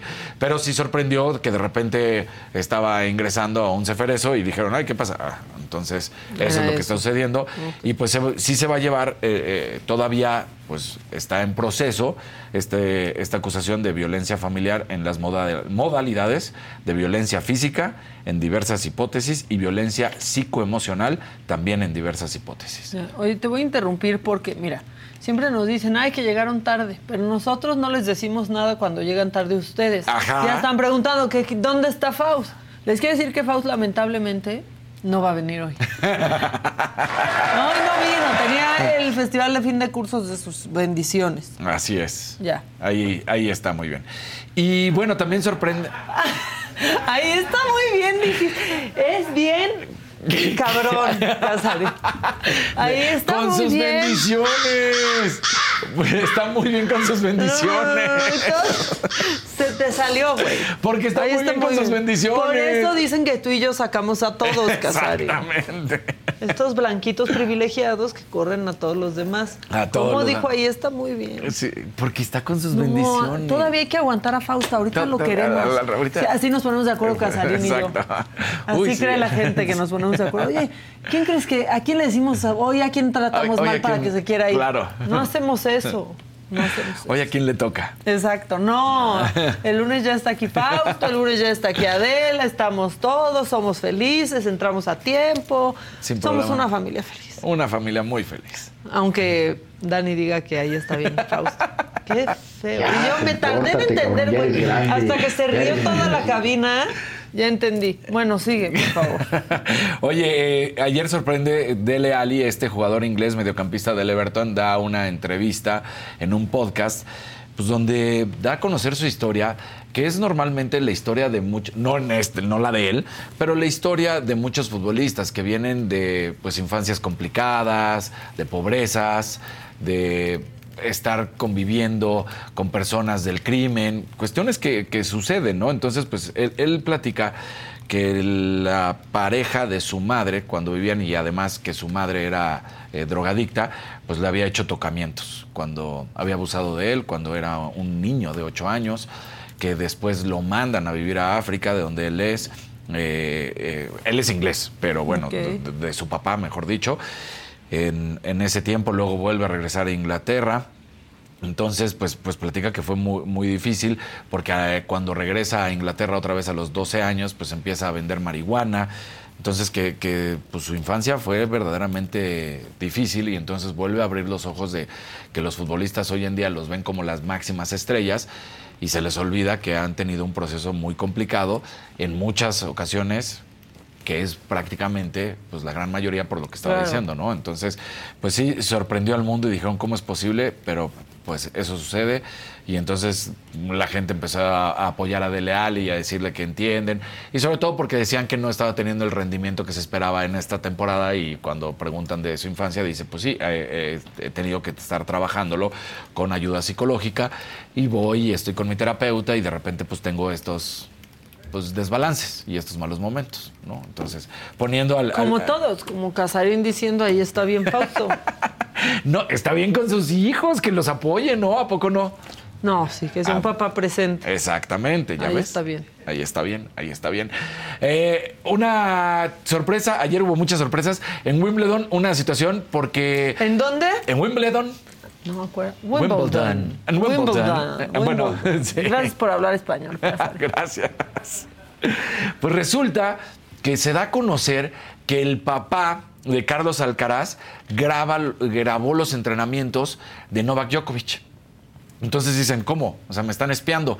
Y esto justo cuando parece ser, todo indica que la final será justamente entre Novak Djokovic y Carlos Alcaraz. De hecho, Novak está ganando ahorita su partido. Entonces, cuando le preguntan a Carlitos Alcaraz que si cree que son reales las acusaciones de su papá, él termina contestando, pues sí, porque mi papá de hecho ama el tenis. Mi papá llega al All England Club desde las 7 de la mañana y se va a las 10 de la noche. Ante esto, pues cuando le preguntaron a Novak Djokovic, dice, es muy molesto porque uno quiere estar solo, quiere estar entrenando y de repente está toda la gente alrededor de ti y que te estén grabando, pues es bastante incómodo. Entonces, pues la gente empieza a decir, oye, pues sí, es como si lo comparáramos con otro deporte, no te permiten en el básquetbol, en el béisbol, no permiten que vayan de otro lugar a grabar los entrenamientos, porque es justamente espionaje. Que eso se dio en el fútbol americano con Bill Belichick Claro. en su momento. Entonces, pues eh, sí está muy molesto porque dicen, normalmente los entrenamientos en el tenis sí, sí es cierto que están en una cancha y cualquier persona puede ir caminando y llegar y ver, pero es muy diferente llegar y ver entrenar que ponerte a grabarlo. Claro. Entonces, bueno, pues eh, eh, molestó mucho a Novak Djokovic y todavía molestó más que Carlos Alcaraz lo, lo minimizara diciendo, pues sí, mi papá desde muy tempranito está por ahí, se va a las 10 de la noche, le encanta el tenis y seguramente sí lo grabó. Entonces dices, Y pues, ya. y ya. Entonces están analizando si debe o no debe de haber un castigo ante esta situación para que se empiece a poner un ejemplo. Y dicen, pues sí, porque si además Carlos Alcaraz reconoce que su papá lo está haciendo, ¿quién dice que no le pueda poner después los videos? Que Carlos Alcaraz termina diciendo, no, pero si yo quiero ver un video de, de Djokovic, me meto a YouTube y ahí lo veo. Que también es verdad. Que también es verdad. ¿No? Entonces, bueno, pues ahí está. Y eh, Marketa Vondrousova, ¿quién es ella? Dinos, por favor, Dani. Marketa Vondrousova es esta tenista que ha causado sensación porque traían muchos tatuajes de entrada, ¿no? Ya, ya de entrada. ¡Qué inmoral! ¡Qué inmoral! ¡Qué persona tan inmoral! Eh, ella es de Sokolov, tiene 24 años y la verdad es que pues ha sido la gran sorpresa de este torneo en esta ocasión y bueno, pues va a llegar a la final, está en la final y pues ma- marcó un, un momento en el que empezaron a decir, oye, qué buena onda, le empiezan a preguntar sobre los tatuajes y empieza a decir, mi primer tatuaje empezó a los 16 años y para mí es arte. Entonces, pues sí, hoy sorprende porque normalmente ven a todos te- los tenistas de blanco, porque así es como es Wimbledon, ya lo sabemos, y que empezaran a salir los tatuajes fue como que causó mucha sensación. O sea, ayer si te das cuenta, mucho amarillismo en Wimbledon, ¿no? Entonces, Sí. y pues dijo, sí, la verdad es que para mí tienen una razón importante de ser, no es nada más porque sí, es un arte el cual me gusta disfrutar y pues mi cuerpo es el lienzo, entonces, pues que lo disfruten o no lo Pues disfruten. Es que cada quien, ¿no te gustan los tatuajes? No te tatúes. Exacto. ¿No? Y ya con eso. Entonces, ¿Tú bueno. tienes tatuaje? No, siempre he dicho que voy a hacer uno y nunca lo termino haciendo, pero no porque me de- no sé. Otra cosa en que entretenerte antes de. para ya no andar haciendo Sí. hijos, ya mira, y, te vas y la a verdad tengo hasta el número de tatuajes que me quiero hacer. Me quiero hacer siete tatuajes. ¿Ah, siete? Sí. ¿Por qué? Porque. o sea, porque siete veces siete. No, ¿por qué Ah, siete? no, porque son siete los que elegí, porque el primero me iba a hacer hace muchos años. eh, Un Bob Esponja. No, no, es cierto. Exacto. No. O sea, te- tenía palabras, ¿no? Familia, amor, este. Se van a enamorar más entonces, de ti por eh, romántico. esos me quería poner, ¿no? Y, y luego ya dije, ay, ¿qué me pongo esto? Bueno, luego le cambio, luego me pongo unas ruanas, luego me pongo esto, luego unas runas, no ruanas. Y entonces le fui moviendo y ya no, no he hecho nada al respecto. Y dice, y ahora quiero un águila en la espalda. Como la Barbie Juárez tiene unas alotas de ángel en la espalda. La- la- el, el que me quise hacer, que luego mi, la coneja me dijo, no es ridículo, pero la verdad es que sí. Cuando nació Dani me pusieron el pie de él aquí con, con la Ay, tinta, eso está Y entonces padre. me quiero poner el pie de Dani. Pues sí. Y ahora me voy a poner el pie del Póntelo de novio. recién así, ahorita ya está bien Sí, patón claro. el chamaco. No, le tomé foto y todo y lo guardé. Antebrazo con el pie de Dani. Entonces lo guardé, entonces lo más, eh, eso me voy a hacer. Ese está bonito. Sí. Dice, huele a hombre así sabroso y tatuado. Ya esténse, por favor. Por favor. Ya cálmense. Y ya. Este, pues ya acabaste. Ya, ya acabé. O Bueno, sea, pues voy con el macabrón por no dejar. No, oye, ¿tienen Sí, el por video del presidente enojado? Que les pedí. ¿Cómo? Hace 20 minutos que les dije que estaba en el chat de la saga, ¿no? Lo mando. Ah, no están en ese chat. Yo se los voy a reenviar y ahorita lo sacamos. Ahorita lo No sacamos. se preocupen. Ahorita. Mientras les recuerdo, la final va a ser el sábado y domingo de, de Wimbledon. Ahí está. Yo sé, ¿A quién se lo mando? A Frida se lo voy a mandar. Bueno, vamos mientras con La sigue, por favor.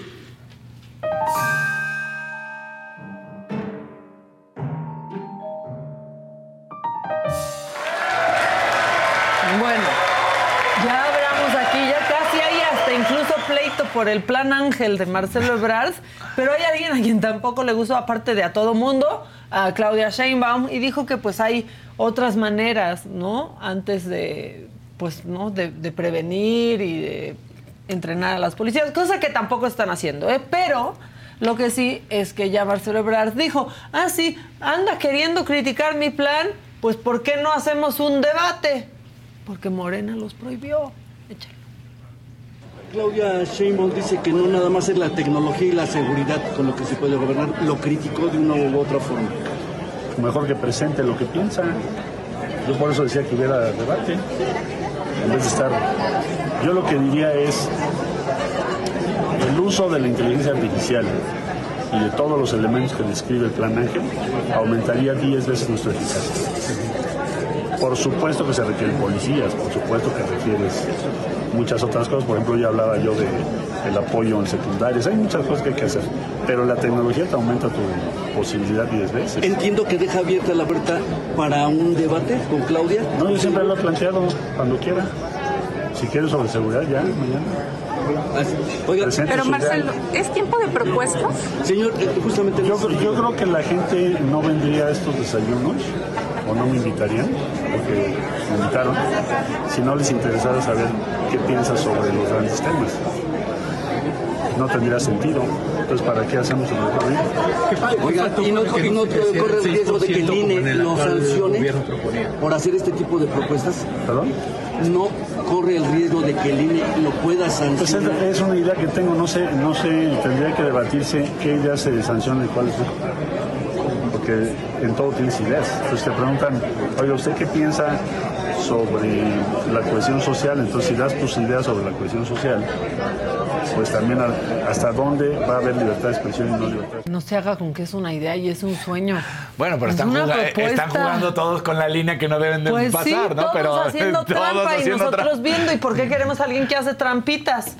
Todos. ¿No? O sea, que le da la vuelta a las reglas. Bueno, Claudia, por otro lado, saben que ella está harta. Está hasta la tablita de los merengues que le digan que es una copia de AMLO. Enojadísima está. ¿Va a ser una copia de López Obrador? Pues claro que no, claro que no somos una copia. Pero de que vamos a defender los mismos principios, claro que los vamos a defender. Que por el bien de todos, primero los pobres. Que no puede haber gobierno rico con pueblo pobre. Y que el poder solo es virtud cuando se pone al servicio de los demás. Bueno, que nomás también que no no se hable haga, ¿eh? Porque, exacto, ya hablaba idéntico, O sea, que no, se haga. Pero es que todos le hacen. Y Santiago Krill con acento. Y Lili Telles, que ya no llegó a nada con sus aspiraciones presidenciales, Sí. también con un acento que se sacan ahí de la manga. Yo ya voy a empezar a hablar como hablan en Tijuana. Exactamente. Oye, me hicieron una pregunta rápida, porque le- me dijeron, dijiste la ciudad, pero es de República Checa, de Sokolov. De ahí es. Sokolov. ya quedó Marqueta claro. Vondrousova. Oigan, en este momento, siendo las 10 con 29 minutos, declaramos inaugurada la temporada en que comienzan a salir los spots que parecen de campaña, pero no es Que no campaña. es campaña. Y lo inaugura Noroña, tiene hasta su canción. con capacidad inmensa, con inmensa convicción, coordinará la defensa del proyecto de nación. Unos lo llaman el charro negro, otros le dicen el chango león. El diputado Noroña es pueblo y es el terror de la oposición. Bien preparado para el combate contra la mafia y la corrupción. Es un maestro para el debate y un orador sin comparación. Es el que sigue, dice la gente, no hay en la izquierda perfil mejor. Noroña puede ser dirigente del movimiento transformador. Noroña, poquito a poco se va volviendo más popular. Noroña, está seguro que en las encuestas les va a ganar.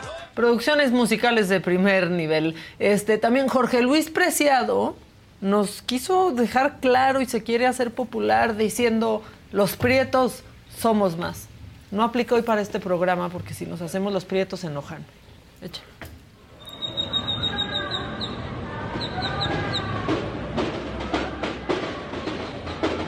Soy Jorge Luis Preciado. Dicen que el verbo que nos describe a los mexicanos es aguantar. Yo aguanté 12 horas en la cajuela de un carro para cruzar el desierto de Arizona y entrar de ilegal a los Estados Unidos. Aguanté la pobreza y los malos salarios. Aguanté el hambre. Aguanté como tú y como millones de mexicanos que trabajan todos los días de sol a sol para poder llevarle de comer a su familia. Quienes venimos desde abajo y somos de piel oscura, aguantamos la discriminación y el racismo. Lo que ellos no saben es que para empezar, los prietos somos gran mayoría en este país. Nosotros no somos ni de derecha ni de izquierda, somos los de abajo y queremos los mismos beneficios que los de arriba. Soy Jorge Luis Preciado, soy panista de corazón y voy a representar el Frente Amplio Opositor en México. Voy a ganar, como siempre, con el apoyo de la gente, desde abajo, con mucho trabajo. Pues no, tampoco queremos un panista No. de corazón. Pero ya utilizar eso, todos somos Claro. prietos. Ya, ya llegaste En- en- tarde a ese discurso. claro. Jorge Luis, bueno, y para cerrar tenemos a Beatriz Paredes. Les tengo que decir que este sí me gustó. Los mexicanos somos gente luchona, que se esfuerza para sobrevivir, a pesar de las condiciones tan difíciles. Sufrimos de inseguridad y falta de oportunidades, porque desde hace tiempo existen malos gobiernos. A pesar de todo, salimos adelante, porque somos un pueblo con un espíritu inquebrantable. ¿Cuántas medicinas del cáncer para Sé lo que se siente, pues también he enfrentado adversidades, he luchado por mis propios méritos y vencido. Afrontamos las desgracias con entereza. No está en nosotros rendirnos. Fortaleza ante la adversidad, resistencia para persistir, tenacidad para avanzar. Eso forma el espíritu mexicano. Ahora, una vez más, nos toca defender a nuestro México. No podemos ser país de... Sí, me gusta. La verdad es que... Sí, La está- verdad está es bien que hecho. me gusta. Y es que yo no sé qué piensen ustedes, pero todos traen un mensaje contundente. Todos. Obviamente distinto al de las corcholatas, porque las corcholatas están amarradas y no pueden tirarle a la realidad actual del país. Pero ellos, sí. Entonces, ¿qué hacen las corcholatas? Básicamente pues, se pelean todo el día y, y hacen grilla. Pero, pues ellos, ellos sí pueden hablar de lo que está sucediendo. Muchas de las cosas también han, pues, han sucedido por sus, ¿no? Por Sí. sus partidos. Pero, este, pues pueden ser un poco más contundentes. No sé. ¿Te- ¿Cuál te gustó más? De los que acabamos de ver, me- el de Beatriz, la neta es el Sí, que más me gustó. A mí también, la verdad. Sí. Pero bueno, así nos vamos al fin de semana. Luego de una semana horrenda, aunque por favor ustedes si se suben a una moto, si usen casco, no, no sean así, échenlo. Corcholata motorizada, ¿cómo de que no? Pero miren, No lleva casco. no lleva casco, todo mal, todo mal. Uno sí se va a librar de los coches que estaban Sí. ahí, pero todo mal. No lleva casco. No lleva pero casco. aparte trae estos zapatitos Sí. Que te vas a quemar con el mofle. Exacto. Te lo dice alguien que se ha quemado con el mofle No de se la sienta moto. bien tampoco. No, no trae O sea- la ropa para la moto. Bueno, no trae la ropa para la moto ni siquiera el otro güey tampoco, ¿no? O sea, Sus alpargatas. alpargat, te juro, eso, pegas ahí tantito el Sí, pie. te das- ¿Quién se ha quemado con me- un yo- mofle de la moto? yo, ¡Uta! No, no, no, yo desde chiquita me la vivía así, toda con cicatrices en las piernas de quemarme con el mofle de mi, de mi moto. Sí, no manches. Sí, desde chiquita muy sutil. ¿Tú te has quemado con el mofle de la moto, Kevin? ¿Por qué usas el...? Exactamente, usa protectores. Pero nunca, güey, ni de descuido. Así de que en la cuatrimoto yo... Ajá, en la cuatrimoto era donde siempre, a cada Estos rato. blancos privilegiados, ¿saben qué? Se quemaban en la, en la cuatrimoto en Valle Bravo. Eso, eso pasaba. Y Eso- tampoco era fácil, era como Samuel, que tenía que vivir con, Con, con muy poco dinero jugar, cuando iba al campo de golf a Sí. trabajar. Oigan, bueno, pues ¿qué creen que ya, ya acabamos? Tenemos el video de Hablo enojado, muy enojado. Muy enojado. Pónganlo. ¿Por qué? Porque ya le dijeron que ya se calle con lo de Xochitl. Se lo dijo la autoridad. aparecer aquí con una cinta. Me quieren silenciar. No quieren que yo hable. ¿Y dónde queda la libertad? Y la libertad de expresión. Y el derecho a la réplica. Y el derecho a disentir que no son principios básicos de la democracia? Vamos a ver en qué términos viene esa resolución y vamos a tomar una decisión. Todavía no nos notifican. Ah, bueno, pues puedo decir que me da tiempo todavía para este, antes de que me vayan a cepillar, eh, para pedirle a Claudio X González que se apure con la investigación sobre los contratos de Xochitl, de su protegida, sí, que siendo funcionaria eh, sus empresas recibieron contratos eh, para obras y me llegó una información que en nueve años recibió contratos por cerca de 1.500 millones de pesos. Nada más que lo aclaren y además el que nada debe, nada teme y la vida pública tiene que ser cada vez más pública y ya basta de simular. Pero no de mis hijos, de eso no saque nada. Claro. No, pero, además no entiende que él es el presidente y que no puede hablar. O sea, no es, no es que sí, todos tenemos el derecho, pero eres el presidente de la República, no puedes hablar. No, él solo respeta la investidura para otras cosas, pero espérense. O sea, sí, la empresa de Xochitl tuvo contratos en el gobierno de Fox. Sí. Con- o sea, fue ganando más. Luego Con tuvo Calderón. con Calderón. Luego tuvo con Peña Nieto. ¿Saben cuál le ha pagado más a su empresa? Este gobierno. Entonces pregunte, que pregunten su gobierno. ¿Por qué ha hecho más dinero la empresa de Xochitl Galvez, si es tan mala, en este sexenio? Pero aparte ya le contestó Xochitl, oye, sí tengo una empresa que paga impuestos, Sí. que recibe transferencias, que factura y que tiene. Y que abrió además los contratos para que los vea la gente, los ha puesto ahí, los ha subido. Pues sí, y aparte también les voy a decir una cosa, todo eso que ha ganado la, la empresa de Xochitl se puede contabilizar gracias a que es una empresa constituida y que, todo lo que, que- y que paga impuestos y que todo lo que cobra está registrado. No podemos llevar el registro de los sobrecitos amarillos ni de las aportaciones, de eso no podemos, entonces no podemos decir nada porque no tenemos esas, esas pruebas. Sí, ¿no? mira, IBM dice, ¿derecho a réplica? Pregunta. Pues que no él ¿No le negó a Xochitl. Claro. Sí. Y luego Damar dice, Maca, si gana Claudia la presidencia, amenaza con que te vas de México, pero cumples, por favor. Mira, te voy a decir algo. Sea quien sea presidente, yo no me voy de México porque ese es mi país. Y en mi país es mucho más que cualquier persona que esté en el Ah, Damar anda atacando hace O sea, rato así también que mentó la relájate madre. muchísimo. Sí, Vete sí. tú del país. Este, que bien Xochitl. Ah, bueno, les decía, yo me había metido para ver cómo era el proceso de este registrarte por lo de Xochitl. Dilo, de Lula Romero. Dice, el lunes les mando sus donitas. Ya quedaste, Lula. Bonito fin.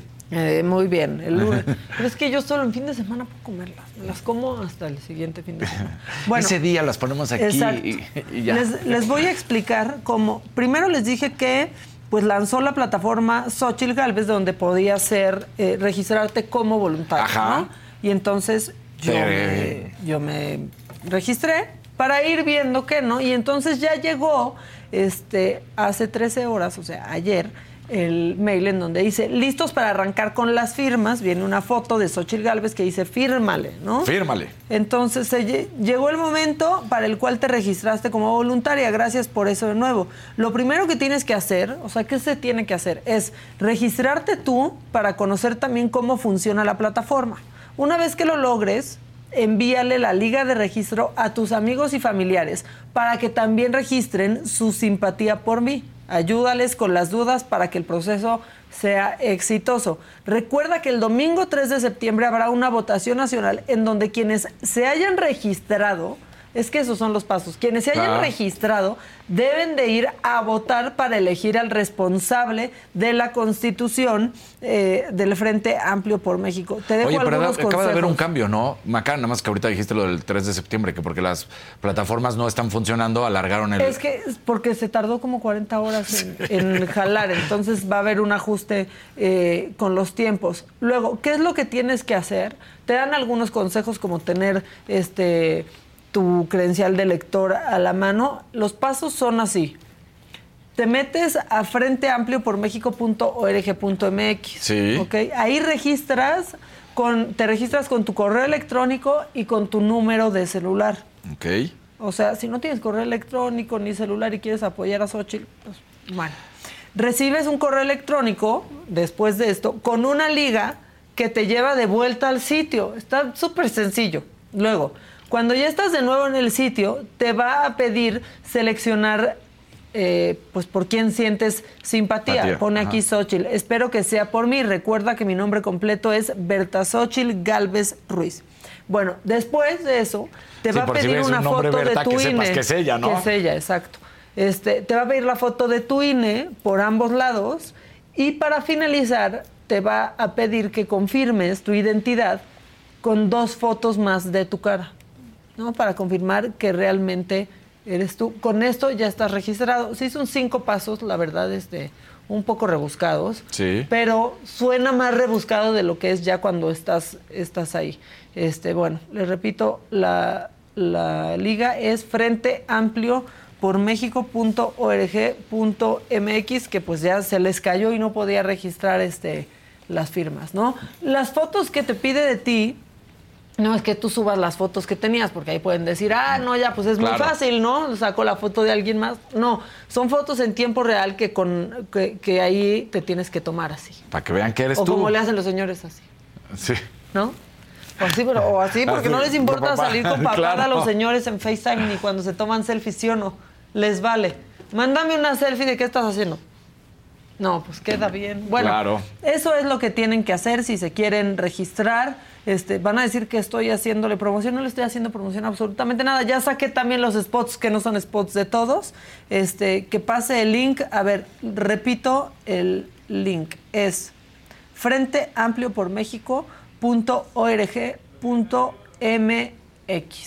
Ahí está. Ahí lo estamos viendo en la pantalla. Ven, te pides tu teléfono y tu correo y pues este si no son muy fresas con sus datos, así háganlo. Supongo que no son muy fresas con sus datos porque ahí andan metiendo sus fotos para Para para cualquiera para que les diga cómo serían si tuvieran un hijo, si se casaran. ¿Quieren saber cómo sería su hijo? Tengan un hijo. Eh, sí, ya con No se dejen embaucar por la inteligencia artificial, aunque yo ya me embauqué y dije, ay, no, sí sería bonito, sí voy a tener un hijo". Pero pues si no sale bonito, ni modo de Ya valió. Exacto. Bueno, pues así están las cosas. Este, nosotros ya nos vamos. Vámonos. Empieza el fin de semana. Viene. ¿Qué pasó? ¿Qué nos, nos vas a decir algo? Ah, nos va a dar una información. ¿Qué nos va a decir? ¿Qué nos va a decir? ¿Algo elaborado? El abogado de las... Ah, el- a ver, nos va a mandar un mensaje. Ahorita les digo por qué. Gisela me está informando en este momento todo. A ver, Giselita, mándame. ¿Y ustedes qué plan para el fin de semana? ¿Qué vas a hacer? Programas, ya sabes. Ah, sí, estar- cierto que así es tu fin de semana. ¿Qué hacías mi fin de semana? Pues, ¿y a qué hora tienes tiempo para hacer a los hijos? Casarín. ¿Qué Qué bárbaro. Es una máquina de hacer bebés, Casarín. Entonces, eh, Es muy respetuoso de todo, Casarín, menos de la cuarentena. Bueno, en pues es que a veces el cuerpo pide. En serio, en serio. Oigan, dice la Secretaría de Gestión Integral de Riesgos y Protección Civil, pues eh, ante la caída de ceniza volcánica en la capital del país, lo que hablábamos al inicio, no olvides proteger a los animales de compañía. Bueno, sí, hay que evitar, este, especialmente al sur de, de la, La ciudad, este, no, pues hacer ejercicio al aire libre, sacar Claro. a los perros, si sus perros viven afuera, pues para qué tienen perros primero, pero este, pues ahorita sí es momento de que los metan eh, Ah, sí, a la casa, pues- que cubran sus bebederos y platos de comida también para que no se los este pues no estén, estén. ahí ingiriendo cenizas, de ser necesario cepilla su pelaje antes de que entren a la casa, también dicen manténlos hidratados y cambia constantemente su agua y en caso de que presenten estornudos, secreción nasal, tos u ojos rojos, acude a un médico veterinario para este para que los revisen y también nosotros los humanos, ¿no? Además, hay que poco, cuidarnos, sí, claro. Este, las actividades al aire al aire libre. Este, ¿qué me ibas a mandar, Giselón? Ah, muy bien. Ok, el abogado Luis Jiménez, pero... De las lo- sirenas mexicanas, recordemos, del equipo de natación ver, artística. y lo tenemos vía telefónica en este momento. Vas, Dani. Luis, ¿cómo estás? Qué gusto saludarte. Bien, Daniel, igual un gusto saludarlos. Un abrazo para todos. Hola, abogado. Feliz Día del Abogado Sí, que fue esta semana. Muchas gracias.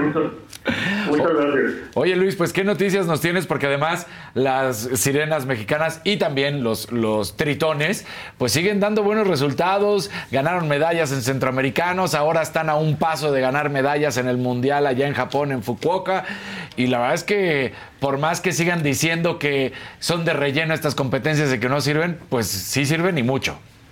Así es, bueno, pues si, si no sirviera no formarían parte de, del ciclo olímpico, ¿no? Centroamericanos, Panamericanos y Juegos Olímpicos. Entonces, el, el, el tratar de disminuir estos logros, pues es, es totalmente este, De parte un- de- una, una, una cortina de humo, ¿no? Es- es- de eso se trata. Exactamente. Oye, pues... Bueno, no, Ajá, perdón, perdón, Para, sí, no, para comentarles que el, el juez el día de hoy acaba de emitir un acuerdo donde le da 24 horas a CONADE para que le pague a las atletas el retroactivo que está pendiente. Entonces, eh, el cumplimiento a la suspensión. Entonces, eso quiere decir que el día martes CONADE tendría que estar informándole al juez que ya les fue pagado el retroactivo. ¿no? Claro, por más que Ana Guevara había jugado eh, la semana pasada, recordarás, en que decía que ella no había sido notificada y que no era cierto nada, y que luego, aunque decía que no era, no había sido notificada, que iba a meter eh, una queja y tratar de ver si podía evitar esta suspensión. O sea, que ella misma llegó en un choque de declaraciones, ¿no? Pues además totalmente contradictorias, porque el día que le preguntaron, si, eh, o más bien que le informaron que le daban eh, 48 horas para cumplir con la sentencia, y decía que no la había notificado, precisamente ese día en la mañana los notificaron, el 15 de junio. Y eh, después, eh, eh, el tema del... del evidentemente, era, era, era conducente o procedente la revisión sobre la suspensión. Claro. Pero, pero estuvo muy simpático porque a mí me empezaron a hablar los medios eh, y todavía no me notificaban de que había sido promovida la suspensión. Eso quiere decir, o me deja ver, yo que soy muy mal pensado, que filtraron la noticia de que habían promovido la, la, la, la- la revisión a la suspensión y concretamente al, al día de reforma, que fue el primero que lo publicó, sin que todavía incluso nosotros estuviéramos notificados de esta revisión. Entonces, evidente, evidentemente, el, el haber soltado la nota así fue para bajar la presión que tenían respecto a las entrevistas que le estaban haciendo todos los medios. ¿no? Por supuesto. Oye, esto quiere decir, Luis, que pues para el lunes ya tendrían que tener Martes. esta lana, para el martes ya tendrían que tener esta lana. Así No es. hay de así es. otra. Eh, pues así se les ordena al juez y, y si no lo cumple, pues eh, empezarán a, a correr las medidas de apremio que se llama la ley de amparo. ¿no? Y si no sucede, ¿qué pasa? Eh, ya están apercibidos de multa y, y se va incrementando las medidas de apremio. Insisto, que podrían llegar hasta la, La privación de la libertad. ¿no?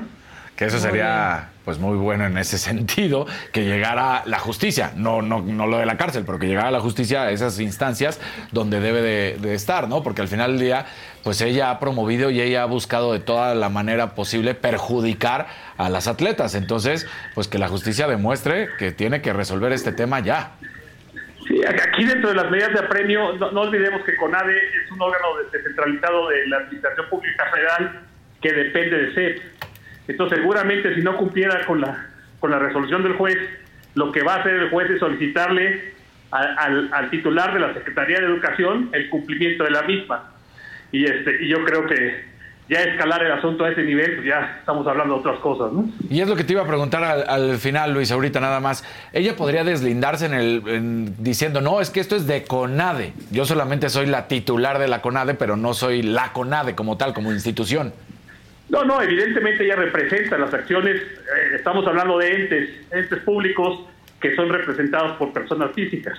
Claro. Entonces, quien representa a la CONADE, pues evidentemente es ella, y el cumplimiento tiene que venir de ella o de su superior jerárquico.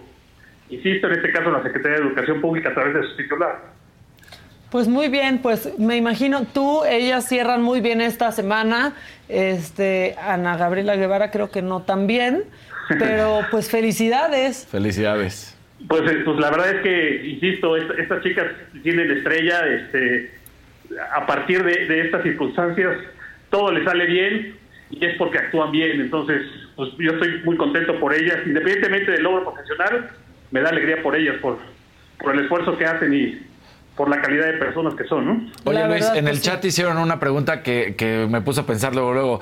¿Podría en algún momento decir Ana Guevara, no tenemos dinero para pagarles y salirse por la tangente con eso?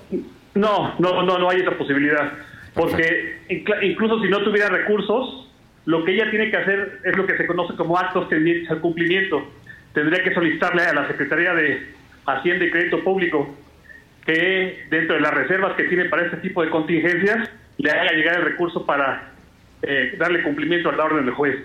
Perfecto, pues Luis, muchísimas felicidades. Has encontrado justicia para las atletas y los atletas mexicanos que lo único que hacen es romperse el lomo día con día entrenando y que se tuvieron que ver inmersos en esta situación después de que Ana Guevara llegó a destruir la CONADE y ha hecho pues personal esto, ha tomado revancha en contra de ciertos atletas, no solamente la natación, pero que ha llegado a, a estas instancias de perjudicar a los atletas, ¿no? Pues así es, y aquí, lo importante es que la- el atleta o quien se ve afectado en sus derechos tenga el valor de, de acudir a las instancias judiciales, que esta es la prueba de que sí funciona, nada más hay que saber cómo hacerlo, ¿no? Pues sí, eh, hay que saber el camino y tener buen acompañamiento este, y hacerlo con profesionales. Muchas gracias, Luis, y felicidades. Al contrario, un abrazo y siempre les agradezco el espacio. Al contrario, gracias por siempre estar acá con nosotros pendientazo. Este, pues, Ahora muy que bien, regresen ¿eh? del Mundial, pues vente Por aquí las Luis, vemos vendrán y los aquí las sirenas y tú también. Que sí. Ah, que Dice ya. que sí, Sí, que, que sí, que- que ahí estás bien, Que como tú bien. dijiste, como tú dijiste de, de tu compañero y amigo Fausto Ponce. Oigan, preguntan que si Fausto va a estar hoy en las fauces del Faust. Sí, sí, sí, pues solo fue al solo fue al, al festival de los chamacos. Ojalá no le vayan a pasar este video donde Casarín dice que ahí está bien.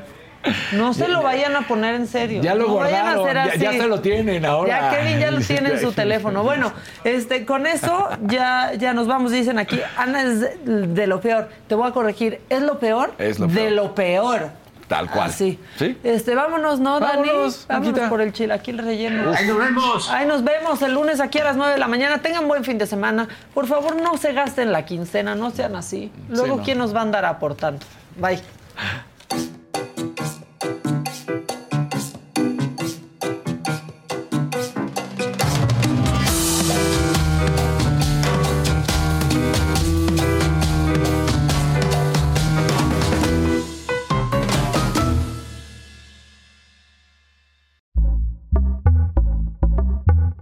Pitaya.